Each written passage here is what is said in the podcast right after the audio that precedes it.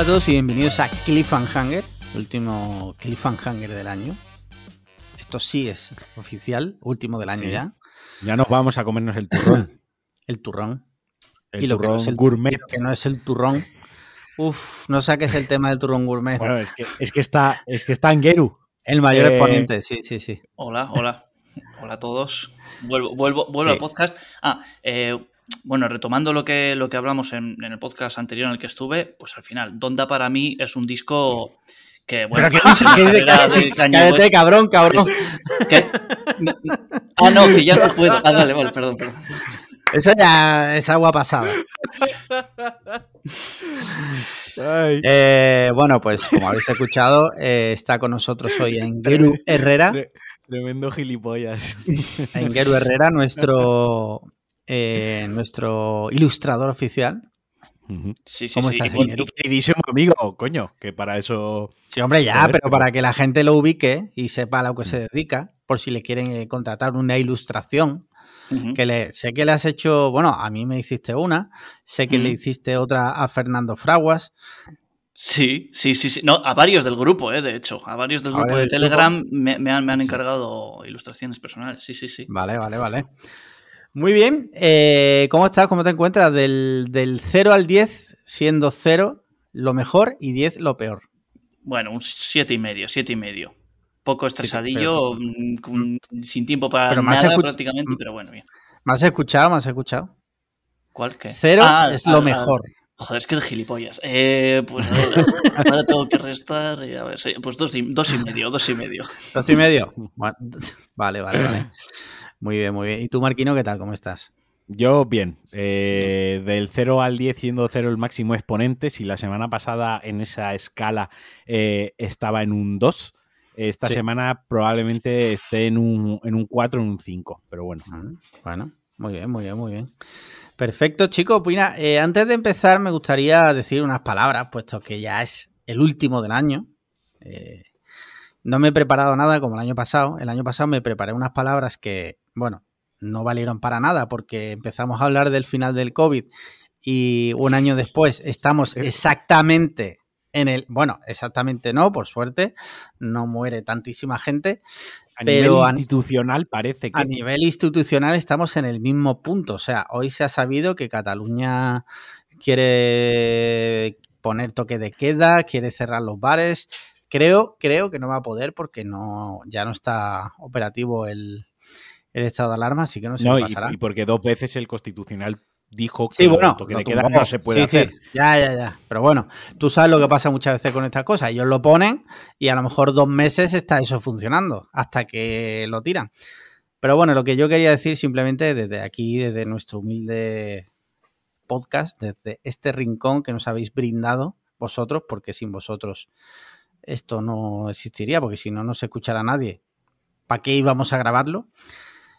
Simplemente quería agradecer eh, a todos por haber estado ahí y que, y que estéis bien, que estéis muy bien este final de año y empecéis el año muy bien y el COVID no a ver si se acaba de una puta vez.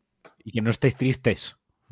No estéis tristes, eh, sed felices y dormid bien. Sí, eso es importante. No estar triste, ¿no? Es como el lema oficial de este podcast, es el mantra. Es el mantra oficial y intentadlo.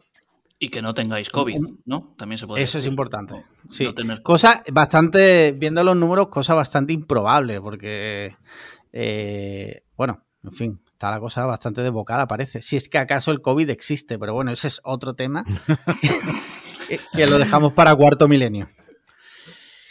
Muy bien, Bueno. chicos, pues ya está. Simplemente quería dedicar esas palabras a nuestros oyentes. Y bueno, también agradecer a todos nuestros invitados este año, entre ellos a Ingeru, que es, creo que nos- es la cuarta vez que viene. Yo, o sea, yo, ¿Llevas una sudadera de los Beatles? Hombre, o sea, para dar Ah, hijo puta. mamar fuerte. Sí, Es sí, que, sí, sí. es que todo es provocación. Eh, Pero escucha, que yo, yo defendí los Beatles, a mí no me tienes que dar de mamar si a mí los Beatles me encantan. Bueno, por si acaso te doy de mamar también. No, yo, que- yo, yo creo que soy, yo creo que soy ya la persona que más veces ha estado en este podcast con cero méritos, pero he estado, yo creo que soy ya la persona que más ha estado, ¿eh? Lo que demuestra una cosa, que es que eh, una persona sin nada que decir puede hablar mucho Sí, sí, o sea, pues, oye, es, mu- es muy bonito porque es como el, el leitmotiv de un poco de vuestro podcast, ¿no? Que es como, pues, Sí. eh, hablar, de, hablar, de- hablar de todo con cero preparación, eh, pues bueno, ya lo que salga, y entonces traéis a otro cero preparado a hablar con vosotros, o sea que está muy bien, sí. Muy bien, muy bien. El sistema funciona, al menos el del podcast. Sí, Eso es. Sí. Que es para lo que la gente nos escucha. Claro, es que tú imagínate que tú eres oyente nuestro y ahora de repente empiezas a ver el podcast súper bien preparado. eh, no mola eso. Es como cuando tú vas a comer un sitio de comida callejera en México, por ejemplo, que está buenísimo, pero tú sabes lo que es, ¿vale? La Sabes mejor, a lo que comida vas. callejera, la mejor comida callejera del mundo es la de México. Sí, claro. Ellos lo inventaron, el street food. Ah, vale. Sí, Pero se come en Valencia. sí claro, Eh, hombre. Obvio. Hoy vamos a ir forzando la maquinaria que está Ingeru eh, a, todo lo, a todo lo que dé. Bueno, eh, chicos, ¿qué os parece si pasamos a las últimas preguntas de nuestros mecenas este año? Venga. Hay bastantes, o sea que ya os adelanto que hay unas cuantas. Ya sabéis, si quieres terminar el año en lo más alto de- a lo que puede aspirar un ser humano, te puedes hacer mecenas desde un euro y tendrás muchísimas cosas, entre ellas mandarnos preguntas todas las semanas. Y bueno, también podrías participar en un supuesto concurso de unas tazas. Pero por problemas técnicos, es, ese concurso se ha retrasado indefinidamente hasta que resolvamos el, el problema. Pero ese Problemas técnicos llegará. ajenos a nosotros.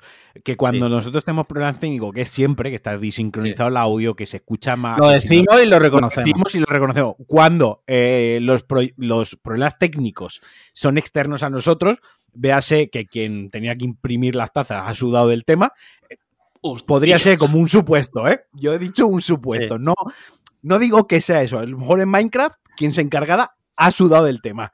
Eh, Por lo pues que sea. Lo que sea. No sabemos muy bien por qué. Pues Ya. también lo decimos, que quiere decir que no siempre es culpa nuestra todo. Pero bueno, ya tenemos una alternativa. Lo que pasa que estas cosas, y más en Navidad, mm, no podemos resolverlo en un día, ¿vale? Así Sí. que ese concurso llegará. Habrá tazas de Cliffhanger, que se hará un sorteo entre nuestros mecenas. Eh, habrá también, se sortea, ya lo voy a decir, y ya cuando llegue, pues ya la gente que se vaya haciendo el cuerpo.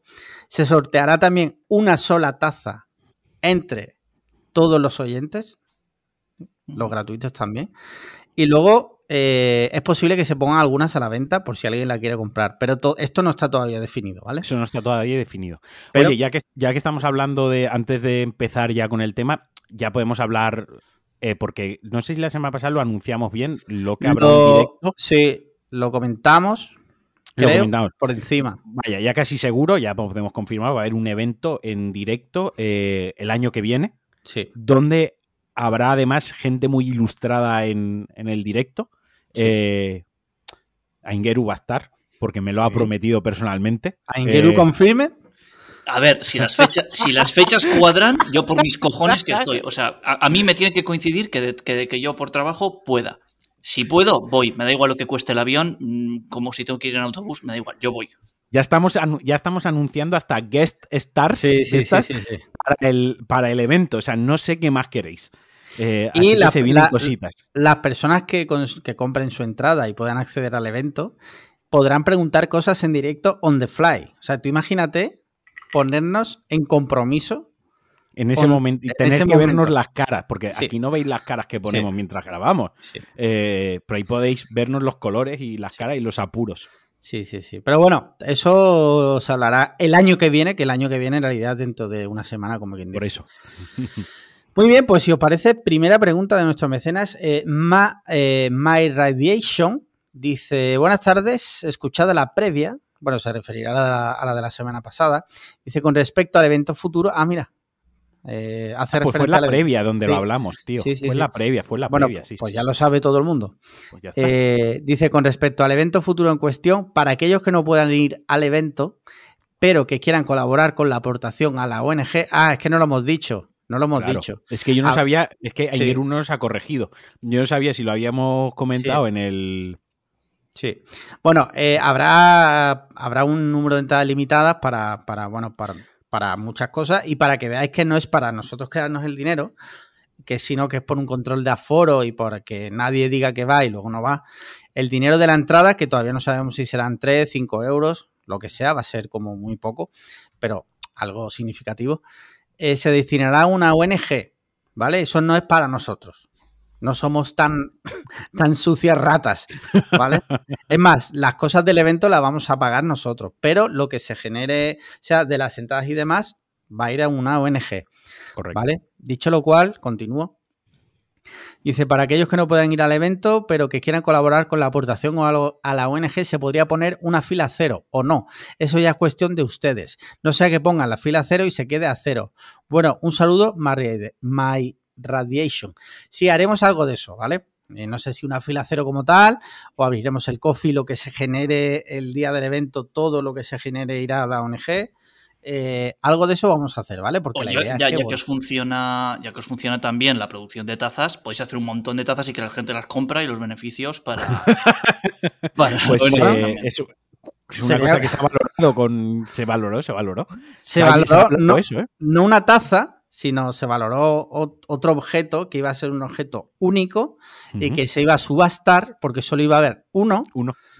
Pero eh, ese objeto también se ha, se ha jodido también. Es que no puedo hablar del tema siendo respetuoso y tomándome en serio el Así tema. que vamos a dejarlo, ¿vale? Porque se le va a calentar la boca a Marquín, ¿vale? Sí. Vamos a tener Así- un problema. Pensaremos alternativas a esa. O sea, no os preocupéis que quien, quien no pueda venir y quiera aportar a la ONG eh, podrá hacerlo. Eh, siguiente pregunta.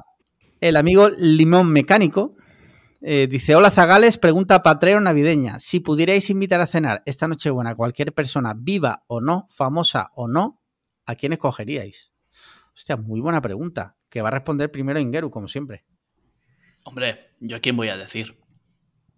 Pues a ¿Quién diría Zendaya. vosotros? ¿Quién vas a decir? Ah, sí, Zendaya. también puede ser, también puede ser. Por tiguerear voy a, por tiguerear voy a decir Kanye West, diría. Es que lo sabía.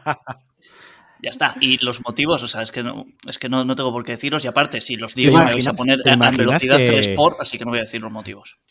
¿Te, te imaginas que quedas, eh, consigues ese deseo, eh, llega Kenny West a tu cena de Navidad, Y le da un brote psicótico de los estáis, suyos. no, estáis cenando, eh, acabáis de cenar y ya en el copeo empieza a darle la chapa que nos diste Sí. a nosotros con Donda y el propio Kanye West se pira. O sea, ni él quiere escuchar la chapa. Sí, sí, sí. No, no, en realidad, meter a Kanye West en, en el mismo espacio que tú es siempre una mala idea. O sea, yo recomiendo que no Sí. lo haga nadie. O sea, pero bueno, pero lo, lo ¿Te digo porque. que acabas el... ¿Te imaginas que hagas el speech y dice Kanye West? Pues el disco de, de Drake me gusta más. Me gusta Le ha quedado mejor que a mí. Bueno, eso no, eso, eso es imposible que pase, pero bueno, ya, ya lo argumentamos en su día. Eh, Marquino, ¿tú a quién invitarías? No lo sé, tío. A Eh, Hideo Kojima. yo invitaría al rey emérito. Hostia. Eh, puede, eh, recordemos que el rey emérito puede ser que haya contraído COVID vía Rafa Nadal. Correcto. O sea, Por- yo, como ya creo que le queda poco, yo le invitaría a cenar y le diría, venga, hombre, para lo poco que te queda, cuéntamelo todo. O sea, cuéntame todos los secretos de Estado. Eh, Cuéntame toda la historia. Vamos, ¿te destapa todo. que se le calienta la boca y empieza a contarle cosas súper turbias? Claro, por Una vez Franco y yo eh, nos follamos a- a- en Ah, el campo tío, a- ah, venga, tío, por favor. ¿Eso era necesario? Yo no, no, sé. pero yo, yo me, ya que le queda poco, yo tendría una cena con la familia de Nochebuena con el rey emérito. Además, con eso de que este año igual, pues supongo que no la pasará con la familia tampoco, aquí en España, pues igual él también accedería a venir. Diría, venga, así no estoy solo. Vale, vale, vale. Mira, yo tendría una cena, estaba dudando, pero creo que me quedo con Ben Stiller, tío. Que me cuente sobre todo su, su cara más, porque no sé si sabéis que es, está súper comprometido, colabora con un montón de ONGs y está casi, cuando no está rodando, está siempre en países eh, en riesgo de, de pobreza y demás, como colaborando un montón, es una cara súper visible y que me dé tips para lo que el evento nuestro. que, lo, que lo organice Ben Stiller. Sí. Aprovecho, digo, mira, te invito a cenar, pero en realidad es para que me des los mejores tips de, de Ben Stiller para eh, organizar un evento benéfico. Ujú. Da, que pensar, da que pensar que, que Aingeru ha elegido un, artista de renombre con grande influencia en la música. Eh, yo he elegido una figura como el Rey Emérito y tuvo un payaso de, Hollywood. ¿Qué dices? o sea, respeta porque eh, Ben Stiller ha dirigido cosas súper top. Te pediría por favor que respetases. ¿Dirigido? Sí. No Coño, Zulander, para empezar, eh, Zulander 1 y 2 son dirigidas por él. Hostia, no tenía ni idea de que dirigía él. Walter Mitty es dirigida por él. Un loco a domicilio es dirigida por él. No, la serie. Yo, he hecho, la broma, ya, lo sé. pero yo a topísimo con Ben Stiller. Tú y yo lo hemos hablado muchas veces. Hay una serie que protagoniza Paul Dano y el actor este mexicano, ¿cómo se llama? El de Sicario. Benicio del eh, Toro. Benicio, del Toro, una serie que se llama Escape at Danemora, es buenísima, de, basada en un hecho real, dirigida por él. O sea, el tío dirige además del copón. Lo que pasa que, bueno, su cara más visible siempre ha sido la de actores de comedia y muchas comedias para muchos así tontas, a mí me flipan, pero bueno. Pero que el tío tiene muchos matices, ¿eh? Hay bromas en Zulander dentro de lo, a ver, dentro de lo estúpida que es la película, no es nada estúpida, una película súper inteligente. Sí, sí, sí, Y tiene bromas dentro como súper fin, o sea, tiene bromas más allá de las típicas escenas de comedia, ¿no? Como tal, sino bromas en los diálogos y en el guion que son buenísimas. Sí, pero que son súper... tiene bromas inteligentes. Tiene muchas coñas que realmente dan que pensar. Y luego, y, y, tiene, no sé, tiene muchas bromas tontorronas de estas que es humor y ya está, sin, sin, sin darle demasiadas vueltas, que parece que a día de hoy al humor se le da muchas vueltas a veces, ¿no? Y se mm. le da muchas lecturas que, a veces no tiene. Simplemente es un chiste tonto que hace gracia y se acaba ahí. Y Zulander tiene mucho de eso. Hablo de Zulander en concreto y eso se puede aplicar a Ben Stiller en general, en, su obra, ¿no? Pero luego ya flipáis porque los guiones de Zulander, por ejemplo, no sé si sabéis quién es el actor Justin Terox. Sí. Vale, pues los guiones son de él. LOL. Son eh, factores que te enteras y te quedas totalmente diciendo, wow. Sí, sí. ¿En qué, en qué momento ese actor, si encima no, no, he, hecho nada de ese, en ese registro que yo sepa, ¿no? No, no. El tío es un actor que hace cosas así como muy. Bueno, salió en Mulholland Drive, eh, hizo la serie esta, la de The Leftovers, aparte de otras mil cosas, ¿no? Pero. Eh, y luego, pues dice, voy a escribir en guion y escribe Zulander, ¿sabes? No, Zulander 2. No, y la 1 también, ¿eh? ¿Seguro? Segurísimo. Vale, vale, vale. Sin más, un, síntoma de cómo están las cabezas. O sea, pues. Sí. No sabes por sí, sí, sí. Muy bien, siguiente pregunta. Guillermo, Guillermo Secas, porque no pone su apellido ni nada, dice: ¿Os acordáis del lanzamiento de caramelos del Rey Melchor en la cabalgata de Terrassa? ¿Alguna vez habéis tenido que reprimir mucho un enfado? Si es así, ¿qué técnicas de control de ira conocéis y cuáles habéis usado? Espero que paséis unas fiestas y eh, paséis unas fiestas y feliz año.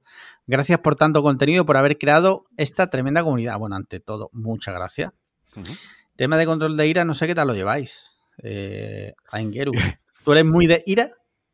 No, no, ira no. Lo que llevo mal sobre todo es el, estrés, la ansiedad, cuando no tengo tiempo, el, cómo, cómo, me lo gestiono me pongo, me pongo como una moto, ¿sabes? O sea, y de eso debería gestionarlo mejor. Estoy intentando ir un poco más chill, pero no, no me sale porque soy una persona así, eh, por lo general, muy ansiosa y a nada que tengo tres cosas para hacer, lo llevo Te mal. agobias un poco, ¿no?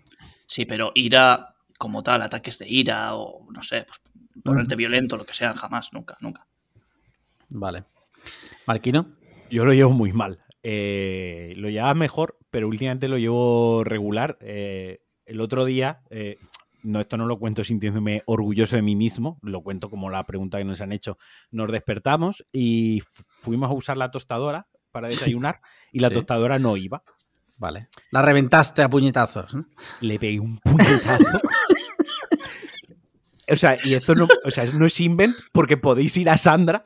O sea, eh, de hecho, mira, mientras estamos grabando le voy a escribir, le voy a decir, eh, Cucutra, eh, ¿qué pasó el otro día con la tostadora? Que estamos grabando, ¿no?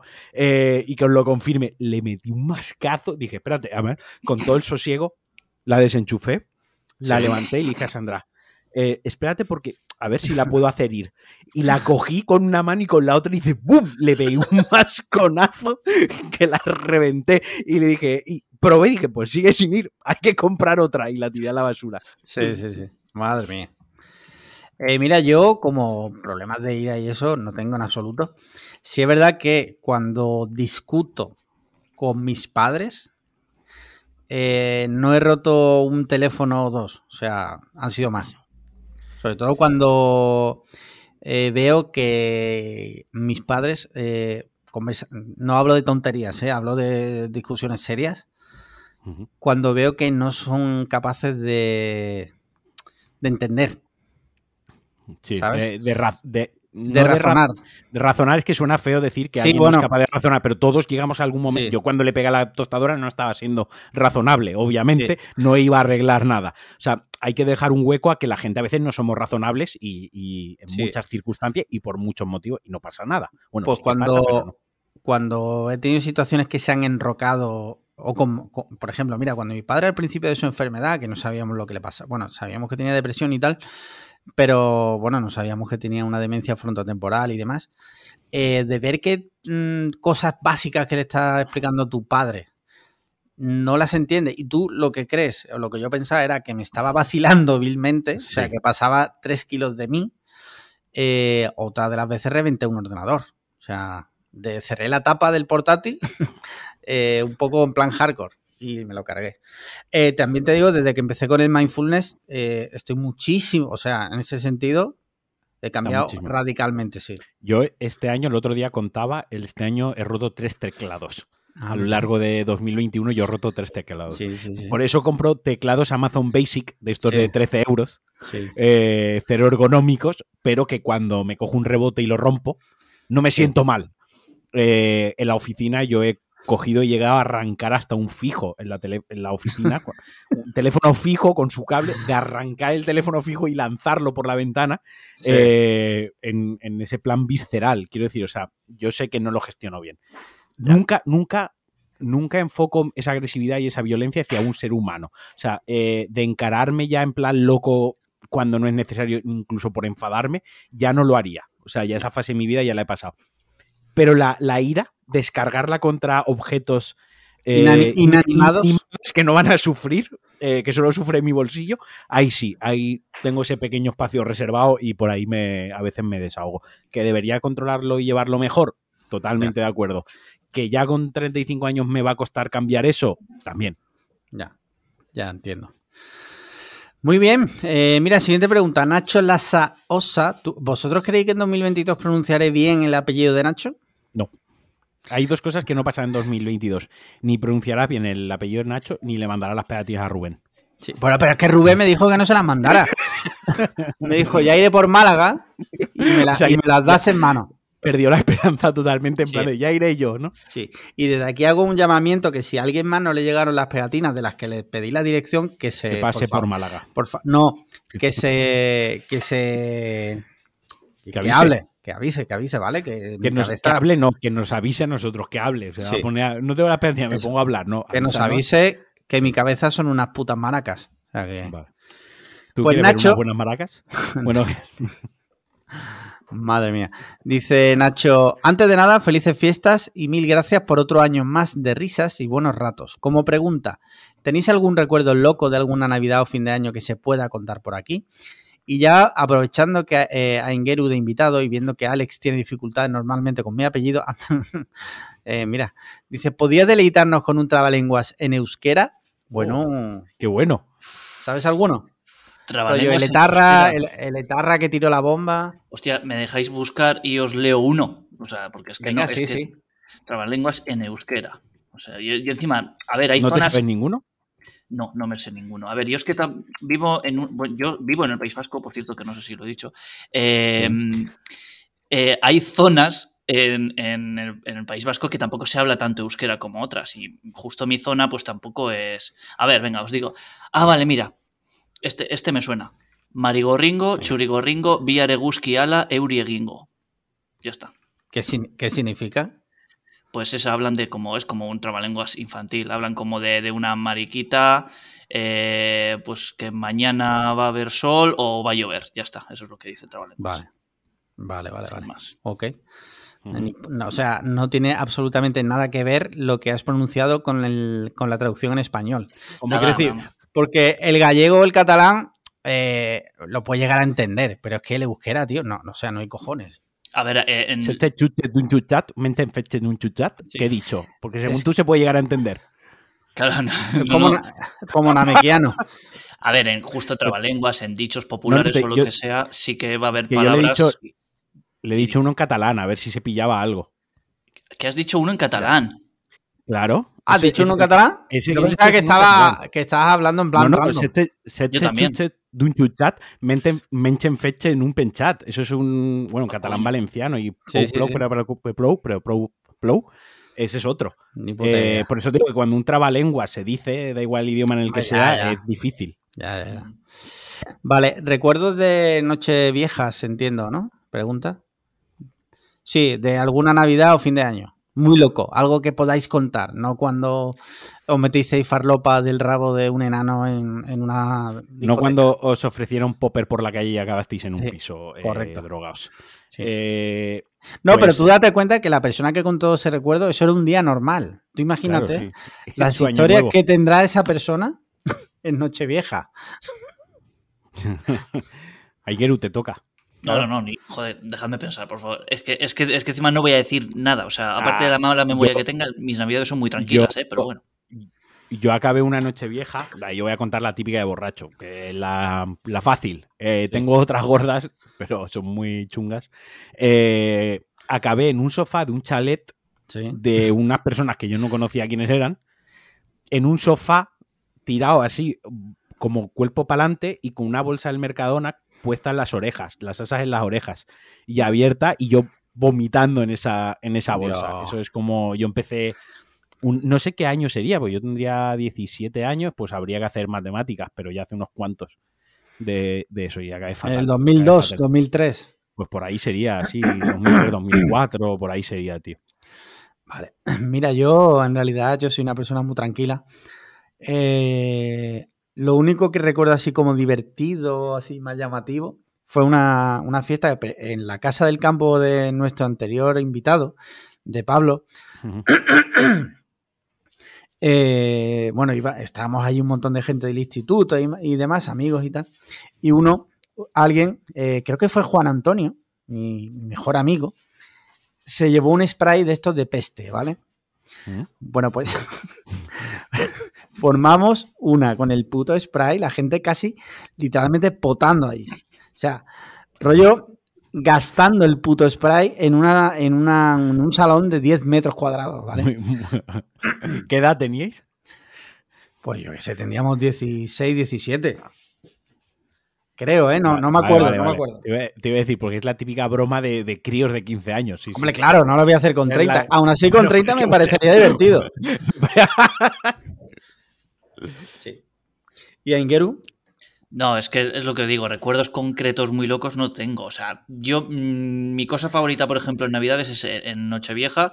Mi padre suele comprar un pedazo de pack de un amigo que tiene que, que es camionero y va a Madrid y vuelve todos los días y sabe de un sitio de petardos. Se trae Hostia. unos tronchos de petardos, eh, rollo, o sea, enormes, eh, cajas de fuegos artificiales, lo que sea.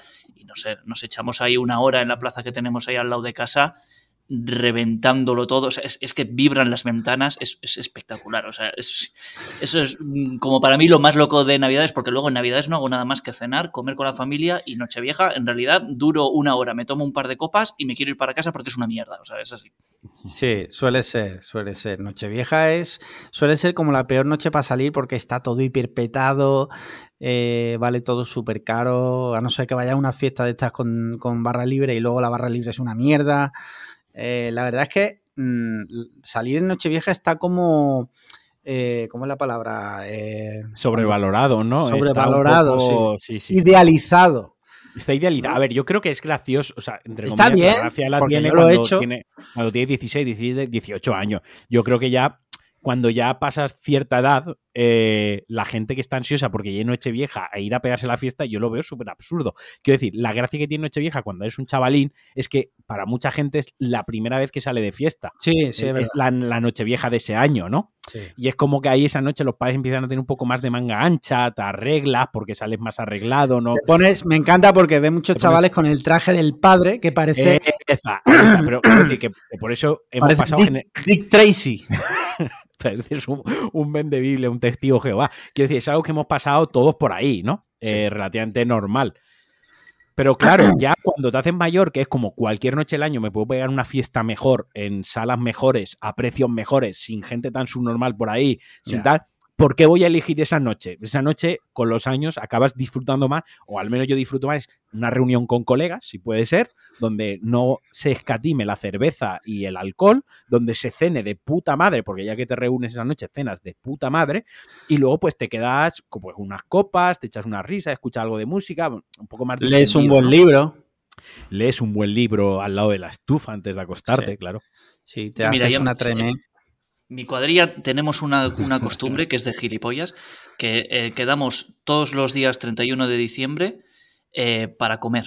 O sea, ese día que, nadie come fuera, nosotros toda la cuadrilla es el único día que nos reunimos porque unos viven en Madrid, otra vive en Valencia, no sé qué, y es el único día que estamos todos y quedamos para comer eh, todas las noches viejas. Y ese para mí es mi momento favorito. Te tomas un- unos vinos antes de comer, luego te tomas unas copas después, no sé qué, y para mí eso es celebrar la noche vieja. Luego lo de la noche, mm, es que, es que ya os Es digo, más me- en familia para ti, ¿no? Sí, sí, sí, para mí sí, sí, sí. Luego, a ver, una noche si me apetece, pues puedo salir un rato o lo que sea, pero es que nunca me lo he pasado bien en Nochevieja saliendo, de verdad, nunca. Ya. Nosotros, fíjate en casa que hemos llegado este año al punto de que la Nochevieja la celebramos con mis hermanas. Eh, Sí. Ya la celebramos en familia, los núcleos de hermanas, novios y yo tal con pareja. Y, y el lunes ya nos vamos de escapada a Sevilla. Quiero decir, vamos a aprovechar el lunes para hacer una Lunes escapada. no, el, el domingo, el sábado. El domingo, es el sábado, perdón, el sábado. Vamos a aprovechar para hacer una escapada. Quiero decir, ni siquiera está en nuestra mente la fiesta del año hasta reventar, porque al día siguiente pues queremos aprovechar el fin de semana, ir a Sevilla, comer bien, tal cual, ¿sabes? O sea, ya eh, ese es el nivel que se está alcanzando.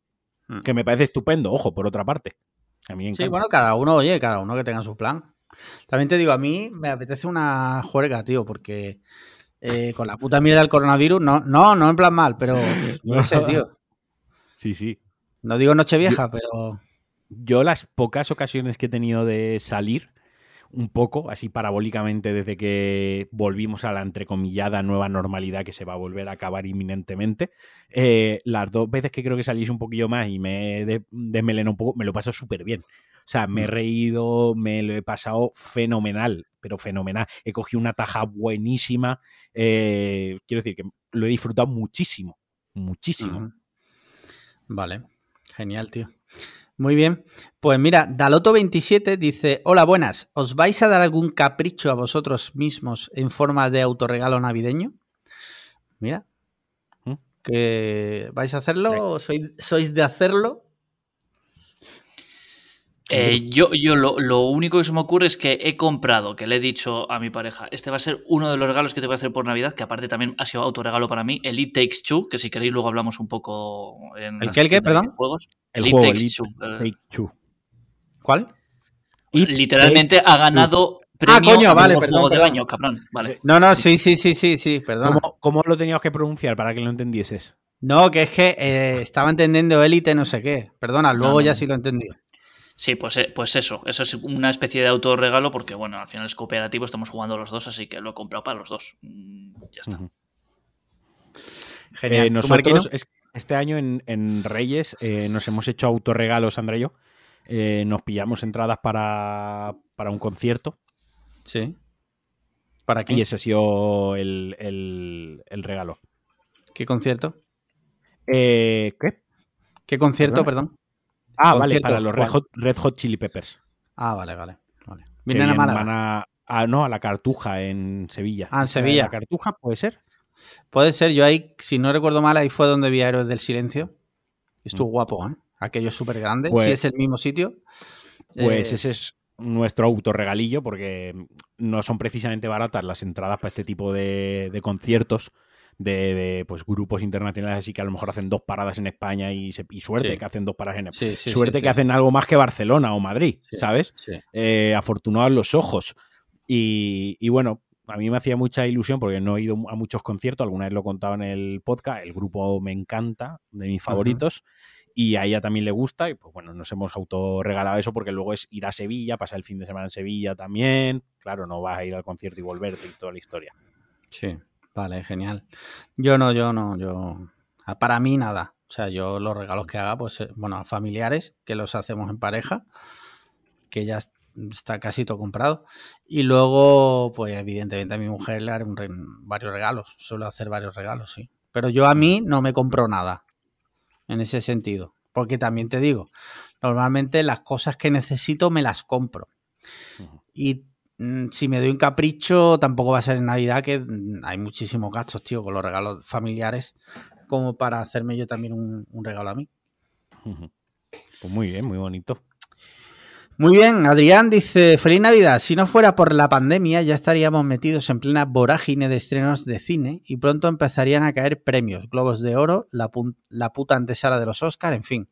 ¿Qué, qué categoría de los Oscar u otros premios cambiaríais, eliminaríais o añadiríais? Por ejemplo, ¿sigue teniendo sentido separar películas de animación? Y naturalmente, ¿confiáis en que los críticos se ven en serio las pelis? Mis mejores deseos para vosotros, un abrazo fuerte a los tres. Bueno, por partes. Eh, vamos a responder a lo de primero a lo de los críticos. ¿Vosotros creéis que los miembros de la Academia de Cine eh, de Hollywood se ven todas las películas nominadas a los Oscars? Sí. Hombre, ¿Tú uno, crees que sí? uno, uno querría creer que sí, votan a, A las ver, si hay- películas. Hay, hay gente aficionada al cine, cinéfilos, que se ven todos los años hace un marat- un ciclo de, de los Oscars y se ven todas las putas películas. ¿Por qué no lo va a hacer gente que cobra para ello? Porque es que no cobran para ello. O sea, Hombre, algo, ya te digo yo que algo cobrarán. Sí, pero Mm, ya de te digo yo- no ya te digo yo que no se ven las películas. Que ahí hay gente en la Academia de noventa y pico, de 90 y pico años que no se va a ver la de Pixar. O sea, y además que nominadas al Oscar, también te digo, no son solo las de mejor peli. Es que a lo mejor te tienes que tragar unos mierdolos. Gracias están- por, por, por contarnos cómo van. Bueno, a lo mejor hay gente que no lo sabe, Sí, sí. pero a lo mejor hay mierdolos que eso no se lo ve ni Perry. O sea, no se la ha visto ni la ver. madre del que lo ha hecho. Yo creo que, en lo general, eh, si coges el, el grosso de los académicos que votan, ¿no? La gente que forma parte de la Academia del Cine, de bla, bla, bla. Coges el grosso de los que votan y coges el grosso de las películas, yo creo que el porcentaje, yo creo que el porcentaje de películas, el ratio películas vistas por, por crítico, por miembro que va a votar sería alto. Que no es un 100% del mundo ideal de las dos fundas de iPad, te doy la razón, te doy la razón. Pero por lo general creo que el trabajo se hará bien, el trabajo entre comillas de que la gente las verá. Yo soy muy pesimista en ese sentido y creo que no, la verdad. Pero bueno, esa es mi opinión. ¿Y tú, Ingeru? Que, no, que sí creo que, la, que las ven. Sí, sí. Sí, sí, sí, hombre, yo, yo creo que sí, creo que sí. Luego lo que, lo que sí es diferente es eh, cómo se cómo vota la gente a las que luego acaban siendo nominadas. Eso es un movidote, Claro, claro, eso, eso es un movidote gordísimo, pero, pero luego cuando ya salen las nominaciones, hostia, quiero creer que los que votan pues, pues ven lo que votan, pero joder, pu- pu- que puede haber gente que no, que no ve nada y vota a la de turno porque está de moda y está guay y decir que es la mejor, puede ser, pero quiero creer A ver, que sí. enten- eh, entendiéndose que esto es algo totalmente banal y que no va a cambiar nuestra vida en nada. Quiero decir que tampoco Sí, que- nosotros queremos pensar que sí, tú quieres pensar que no, pero es algo que al final tampoco tiene mayor trascendencia que la credibilidad que le puedes dar tú a la, a la gala y a los premios, ¿no? Luego, te- luego hay cosas que no se explican como lo de Black Panther ganando no sé cuántos Oscars. Obviamente ahí, aparte de la votación, hubo otra cosa eh, paralela. Y, y que se superpuso a ello, obviamente. No Sí, me que creo fue que. el Black Lives Matter. O sea, obviamente ahí hubo, entre comillas, entiéndase, hubo tongo. Hubo tongo con esa película. La película no hay por dónde cogerla. O sea, ni siquiera en los efectos especiales era la mejor ese año y estas películas suelen destacar por la inversión en efectos especiales. Pero vaya, en general, yo creo, yo, yo le doy bastante crédito. Yo. Lo podemos resumir así en el crédito que le da uno. Yo le doy bastante crédito. Yo no. Lo siento, chicos. Eh, y luego dice qué categoría cambiarías o quitarías o Yo añadiría una cuál. que, que incluso también le añadiría los Goya. No sé si en- a lo mejor los Oscars está y mi mente se los Goya. Yo añadiría al de mejor cartel, tío. Ah, eso no existe hay- en los Oscars. ¿Que no? No. Pues es una auténtica. Hay, guay, sí. hay algunos trabajadores, algunos Sí, eh, sí. obras de arte, obras de arte que todos mataríamos por tener un original de ese diseñador en el salón de, de casa, que son una auténtica pasada. Y hay un, y a veces un trabajo de un equipo de marketing mm, que te hace póster genérico Mm. barra baja V3 final, como es, es em, No, Marvel. Marvel le da al botón. Final, final. Final, final. Le da el botón de hacer el póster. Pero luego ves, por ejemplo, el, el póster de. No sé, una película de Wes Anderson, por ejemplo, y tiene. Ha sido el primero que me ha venido a bote pronto. Eh, tiene mucho más cariño el póster, lógicamente. Tú ves el póster de, de Frank Dispatch y mola un montón. O el de El Gran Hotel Budapest, el póster es súper bonito. Sí. Entonces, creo que se debería de reconocer más esa parte de también del cine, del marketing, de la... pro- O sea, está metido dentro de toda la película también el, el- el cartel. Y a mí me gustaría que se reconociese a los diseñadores. Ya. Lo que pasa, o sea, estoy de acuerdo contigo, pero por ejemplo, eh, en la película, ¿vale? Hay una versión. La peli es la que es, con sus cosas y su. Si tú valorases el póster, eh, claro, ahí lo veo más peliagudo a la hora de valorarlo, porque no solo hay un póster. eh, y luego, bueno, pues podrían hacer trampas, entre comillas. Pero y no veo hacer- la dif- Quiero decir, tú no, aquí en esa categoría no estás valorando una película por su póster. Ya, ya, ya, lo sé, lo mejor sé. cartel Lo sé. y no es póster, cartel promocional de la película. Ya. Que puedes, es como la- el que se llama el Oscar a la mejor banda sonora, puede ser que luego la película en sí sea un ñordo, pero la banda sonora es la putísima hostia. Ya. O mejores efectos especiales. Y se la lleva una película que eh, no tiene, no es una buena película, una película genérica, blockbuster de llenar salas de cine y que la película pues no es como peli buena, pero se lleva el de mejores efectos especiales porque es- tiene literalmente los mejores efectos especiales. Ya. Pues yo creo que con el cartel sería igual, que se puede hacer esa línea, se puede separar lo que es el- la Lo imagen pasa, gráfica o sea, de la película con la propia película. te entiendo, pero si te digo que entonces debería haber un, un cartel por película. Y normalmente en las películas tienen muchos carteles. Pero, pero, bro, no todas las películas se presentan a los Oscars. No, toda- no hace falta que todas No. las películas tengan carteles. Habría, habría algunas películas que se consideraría el cartel para el premio. No sé, es que no lo veo tan rebuscado. Mm, sí, te entiendo. Pero es lo que te digo. Tú haces una peli y esa peli es esa. Esa, esa es la peli. ¿Vale? Pero un- sin embargo, una peli puede tener 10 carteles. Coño, pero tú presentas uno a, a los, a los premios. El, la- el estudio que quiera presentar el cartel de su película. Joder, tú lo sabes, España presenta a las candidatas a los Oscars. Pues mm, lo hay primero una preselección, alguien decide que se presenta. No sé, pues alguien diría de los 10, vamos a presentar este, el, el cartel de Marquesina para autobuses. Yo qué coño sé, vamos a presentar ese y ya está, que, que hace una preselección, aunque tenga 10 carteles o tengas uno, o ni- si no tiene ninguno, pues si no tienes cartel, pues esa película no puede ir. Que tiene 10 carteles, pues tienen que elegir uno para que le represente. Que a lo mejor eligen de los 10 uno, se han equivocado y ese ni siquiera has considerado. Mamás polla. Que a lo mejor presentas uno de los 10 y ganas, pues has tenido buen ojo no solo en hacer 10 carteles, sino encima en elegir cuál tenías que presentar. Ya. Bueno, sí. Sí, no te digo que no. Compr- Cómprame al menos eso, cómprame Que sí, eso. que sí, simplemente te estaba, te estaba, que no te digo que no, simplemente te estaba como haciendo de abogado del diablo, ¿vale? Tema de, bueno, tú has dicho el cartel, Engeru, ¿tú añadirías alguna No, a ver, categoría? ¿Quitarías alguna? Pensando en la pregunta, he dicho, pues oye, igual también estaría interesante, ya que solo hay un premio a mejor director, da igual que sea hombre o mujer, Sí. ¿por qué no se hace eso también con los actores, por ejemplo? No sé, a mí me da igual, ¿eh? o sea, me gusta que haya dos premios, pero, pero también sería interesante ver qué pasaría si solo hubiera uno. Mm, Ya. ¿Qué pasaría ahí? Pues un año gana una mujer, otro año, otro año gana un hombre, pues como con director, que no se hace esa distinción sí, eh, sí. de género, ¿no? Bueno, podría ser interesante o no, no lo sé, me da igual. Lo que pasa, o sea, sí, sería interesante, pero seguramente eh, las mujeres saldrían perjudicadas. Claro. De hecho, Eh, lo, que, lo que sería es que hiciesen dos categorías, el de mejor directora, la mejor directora y el de mejor director. A Y todo caso, digo, en una evolución, en una evolución de las categorías. O sea, la evolución, podemos- sería, la evolución sería al revés, que, que hubiera Al- al también revés. otra categoría para directora, pues también estaría bien. Yo creo que si fuese la evolución, que si existe una evolución hacia en esas categorías concretas, puede ser que vaya hacia ahí. Sí. Luego, ya, si nos ponemos así, para premiar a las minorías, se podía hacer uno que fuera mejor, imagínate, mejor director de raza no blanca y mejor director normal.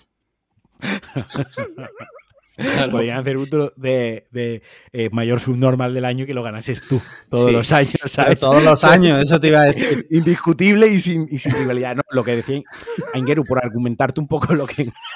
por argumentarte un poco el llevarte la contraria de esa manera. Eh, al final, quiero decir, cada vez hay más directoras. Por suerte, cada vez hay más mujeres directoras. Eso lleva, conlleva que cada vez haya mejor, mejores películas dirigidas por mujeres y mejores directoras, hasta tal momento que habrá tal número de mujeres que necesitarán su propia categoría, que ya debería de tenerla, en mi opinión, pero que tendrá su propia categoría porque ya hay el suficiente volumen. Ahora el problema está en dónde se considera suficiente volumen o suficiente número de, ¿sabes? Porque si no llega un momento que estarán directoras y directores, tendrán, imaginémonos en un mundo ideal, el mismo número y se apelotonan en una sola categoría. Entonces, lo normal es eh, bifurcarlas, ¿no? Eh, eh, diversificarlas o llamarlo como queráis. Vaya, lo veo yo por una coherencia de, matemáticas, ¿sabes? Date, cuenta que cuantas más mujeres directoras, en realidad más igualado estaría el premio al mejor director en cuanto a mujeres. Si ya lo divides, o sea... No, no veo el. O sea, mi argumento, o sea, mi argumento no, mi razonamiento es que al final hay tantas que, se separa la, categoría pues para, elegir unas y otras, porque si no los mezclas. Yo entiendo lo que tú dices, que al estar mezclado compiten entre sí y digamos que el premio es como mucho mejor, ¿no? Eh, pero de, ahí viene el razonamiento que dice Engeru. Sería curioso ver eh, rivalizar la interpretación de una mujer y la interpretación de un hombre, ambos actores de profesión y que están ejerciendo el mismo trabajo y lo están de la misma manera, valorar cuál es mejor, si ha sido este año, ha sido eh, Brad Pitt o, no sé, o Brian Larson, ¿no? Por ejemplo, y ponerlos uno versus uno. Eh, sin independencia del género, sin tener en cuenta el género, simplemente la interpretación pura, el artisteo del actor, que yo creo que es por donde iba Ingeru, ¿no? Sí, sí, claro, claro. eso, eso, eso. Estaba mirando. La evolución, no lo que yo crea que tal. está, estaba mirando la o sea, en Wikipedia los quién se ha llevado los Oscar a mejor director en los últimos años, que fue la última fue Chloe Zhao, la de Nomadland. Y para ver a otra mujer, esto en 2020, para ir a otra mujer te tienes que ir hasta 2009, Catherine Bigelow por The Hard Locker. Y ya he estado siguiendo hasta arriba, buscando otra mujer. Y es que no me parece o sea, voy por el 88, Barry Levinson, que es su nombre. Sigo para atrás. Y lo mismo es que no hay ninguna más.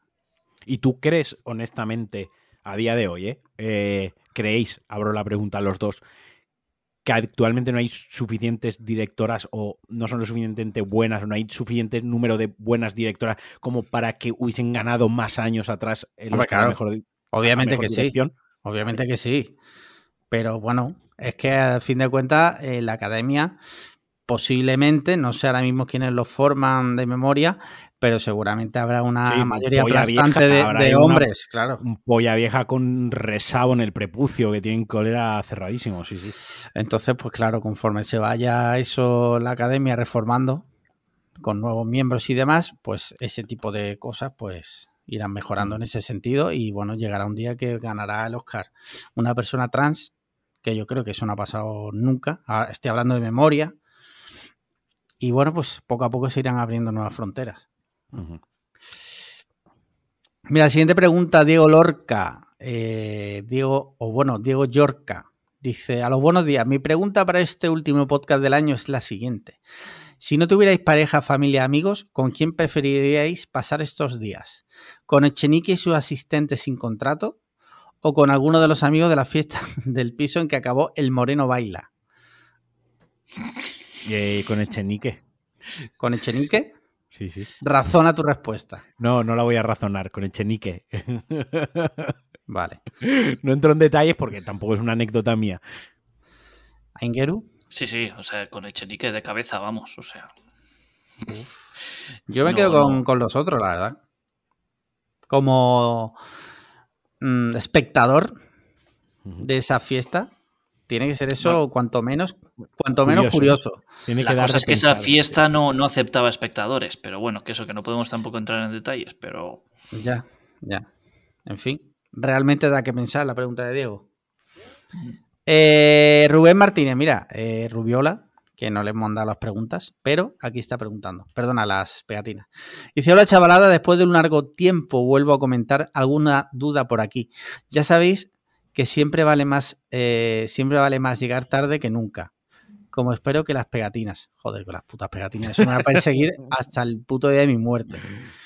Dice de hecho, este año. En tu lápida pegaré una. Bueno, sí. Dice este año 2002, creo que va a ser un año especial para mí. Entonces me gustaría ver vuestra opinión y vuestro punto de vista, ya que voy a intentar viajar a Nueva York para disfrutar de la ciudad y a la misma vez pedirle la, la mano a mi novia con la que llevo 15 años de noviazgo. ¡Olé! Hostia, bien, bien, bien, bien, bien. Segunda pedida de mano oficial, Cliffhanger. cliffhanger, sí, sí.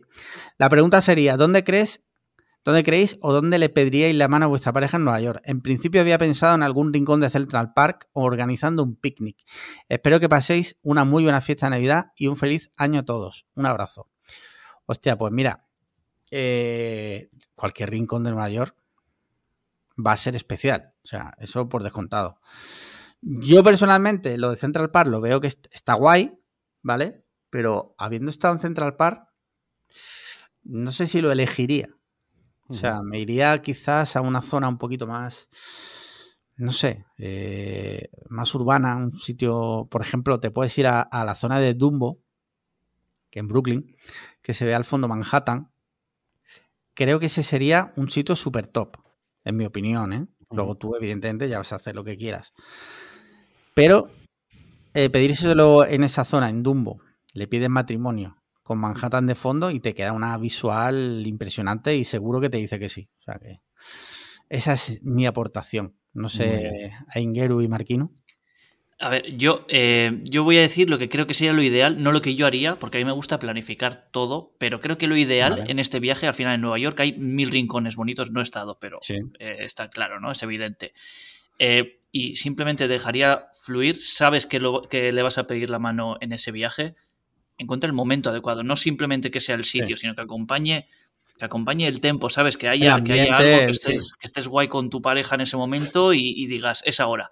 Creo que es lo ideal, no tanto planificarlo, porque yo qué sé, una pedida de mano es que siempre pienso, joder, es que vas a planificarlo todo para un día, vas a montar algo, vas a reunir amigos, no sé qué. igual ese día, por lo que sea, justo antes de salir de casa, tienes una discusión normal y corriente y está, y hay un hay una tensioncilla de la pareja de que acabas de discutir, de que no es el día apropiado, ¿sabes? No es el día... Mm, no sé, siempre pienso eso. Entonces, yo creo que lo dejaría fluir. Yo estoy ahí de acuerdo contigo. Sí, yo, yo sí, yo lo dejaría fluir y, tienes la certeza de que en Nueva York vas a tener un montón de, momentos súper chulos y pues en, el que lo sientas tú, en el que a ti también te apetezca, no que sea algo planificado, lo tengo que hacer ahora, ¿no? Pero bueno, es mi opinión y repito, no es lo que yo haría porque yo no podría con la ansiedad de decir tengo que hacer esto y no sé cuándo lo voy a hacer. Tengo que saber cuándo lo voy a hacer, pero bueno, digo lo ideal.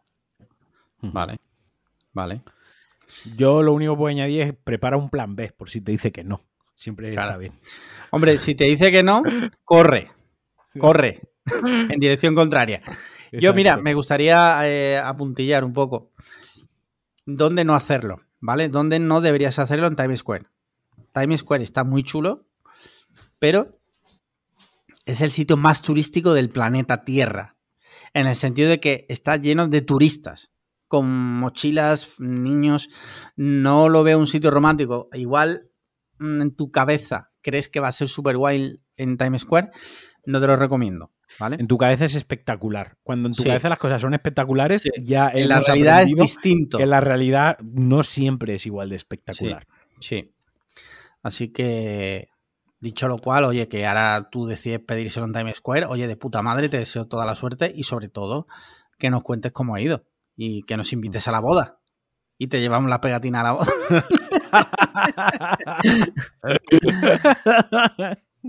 Eh, mira, eh, bueno, Aunguero se ha ausentado un segundo, pero voy a seguir planteando la siguiente pregunta. Del Moreno Baila, que dice: Hola, pasaporters. La última pregunta del año.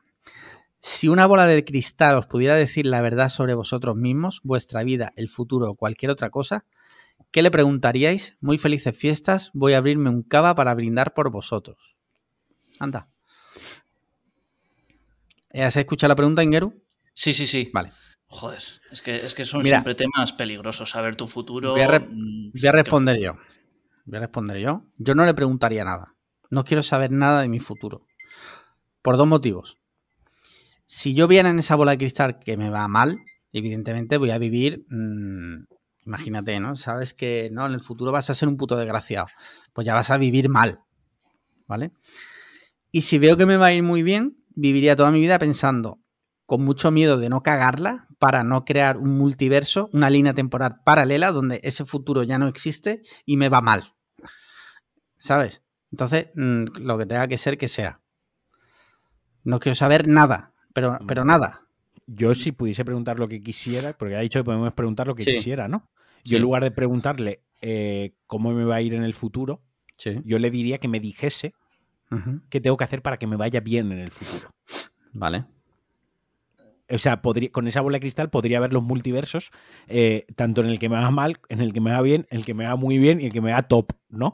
Entonces le diría, dime en el multiverso de irme top, la bola de cristal que dice que hago paso por paso, que yo voy a sacar una libreta y me lo voy a apuntar, ¿no? Vale. Y que me fuese diciendo las decisiones que se me plantean todos los días en mi vida, cuáles tendría que elegir para llegar al resultado mega top.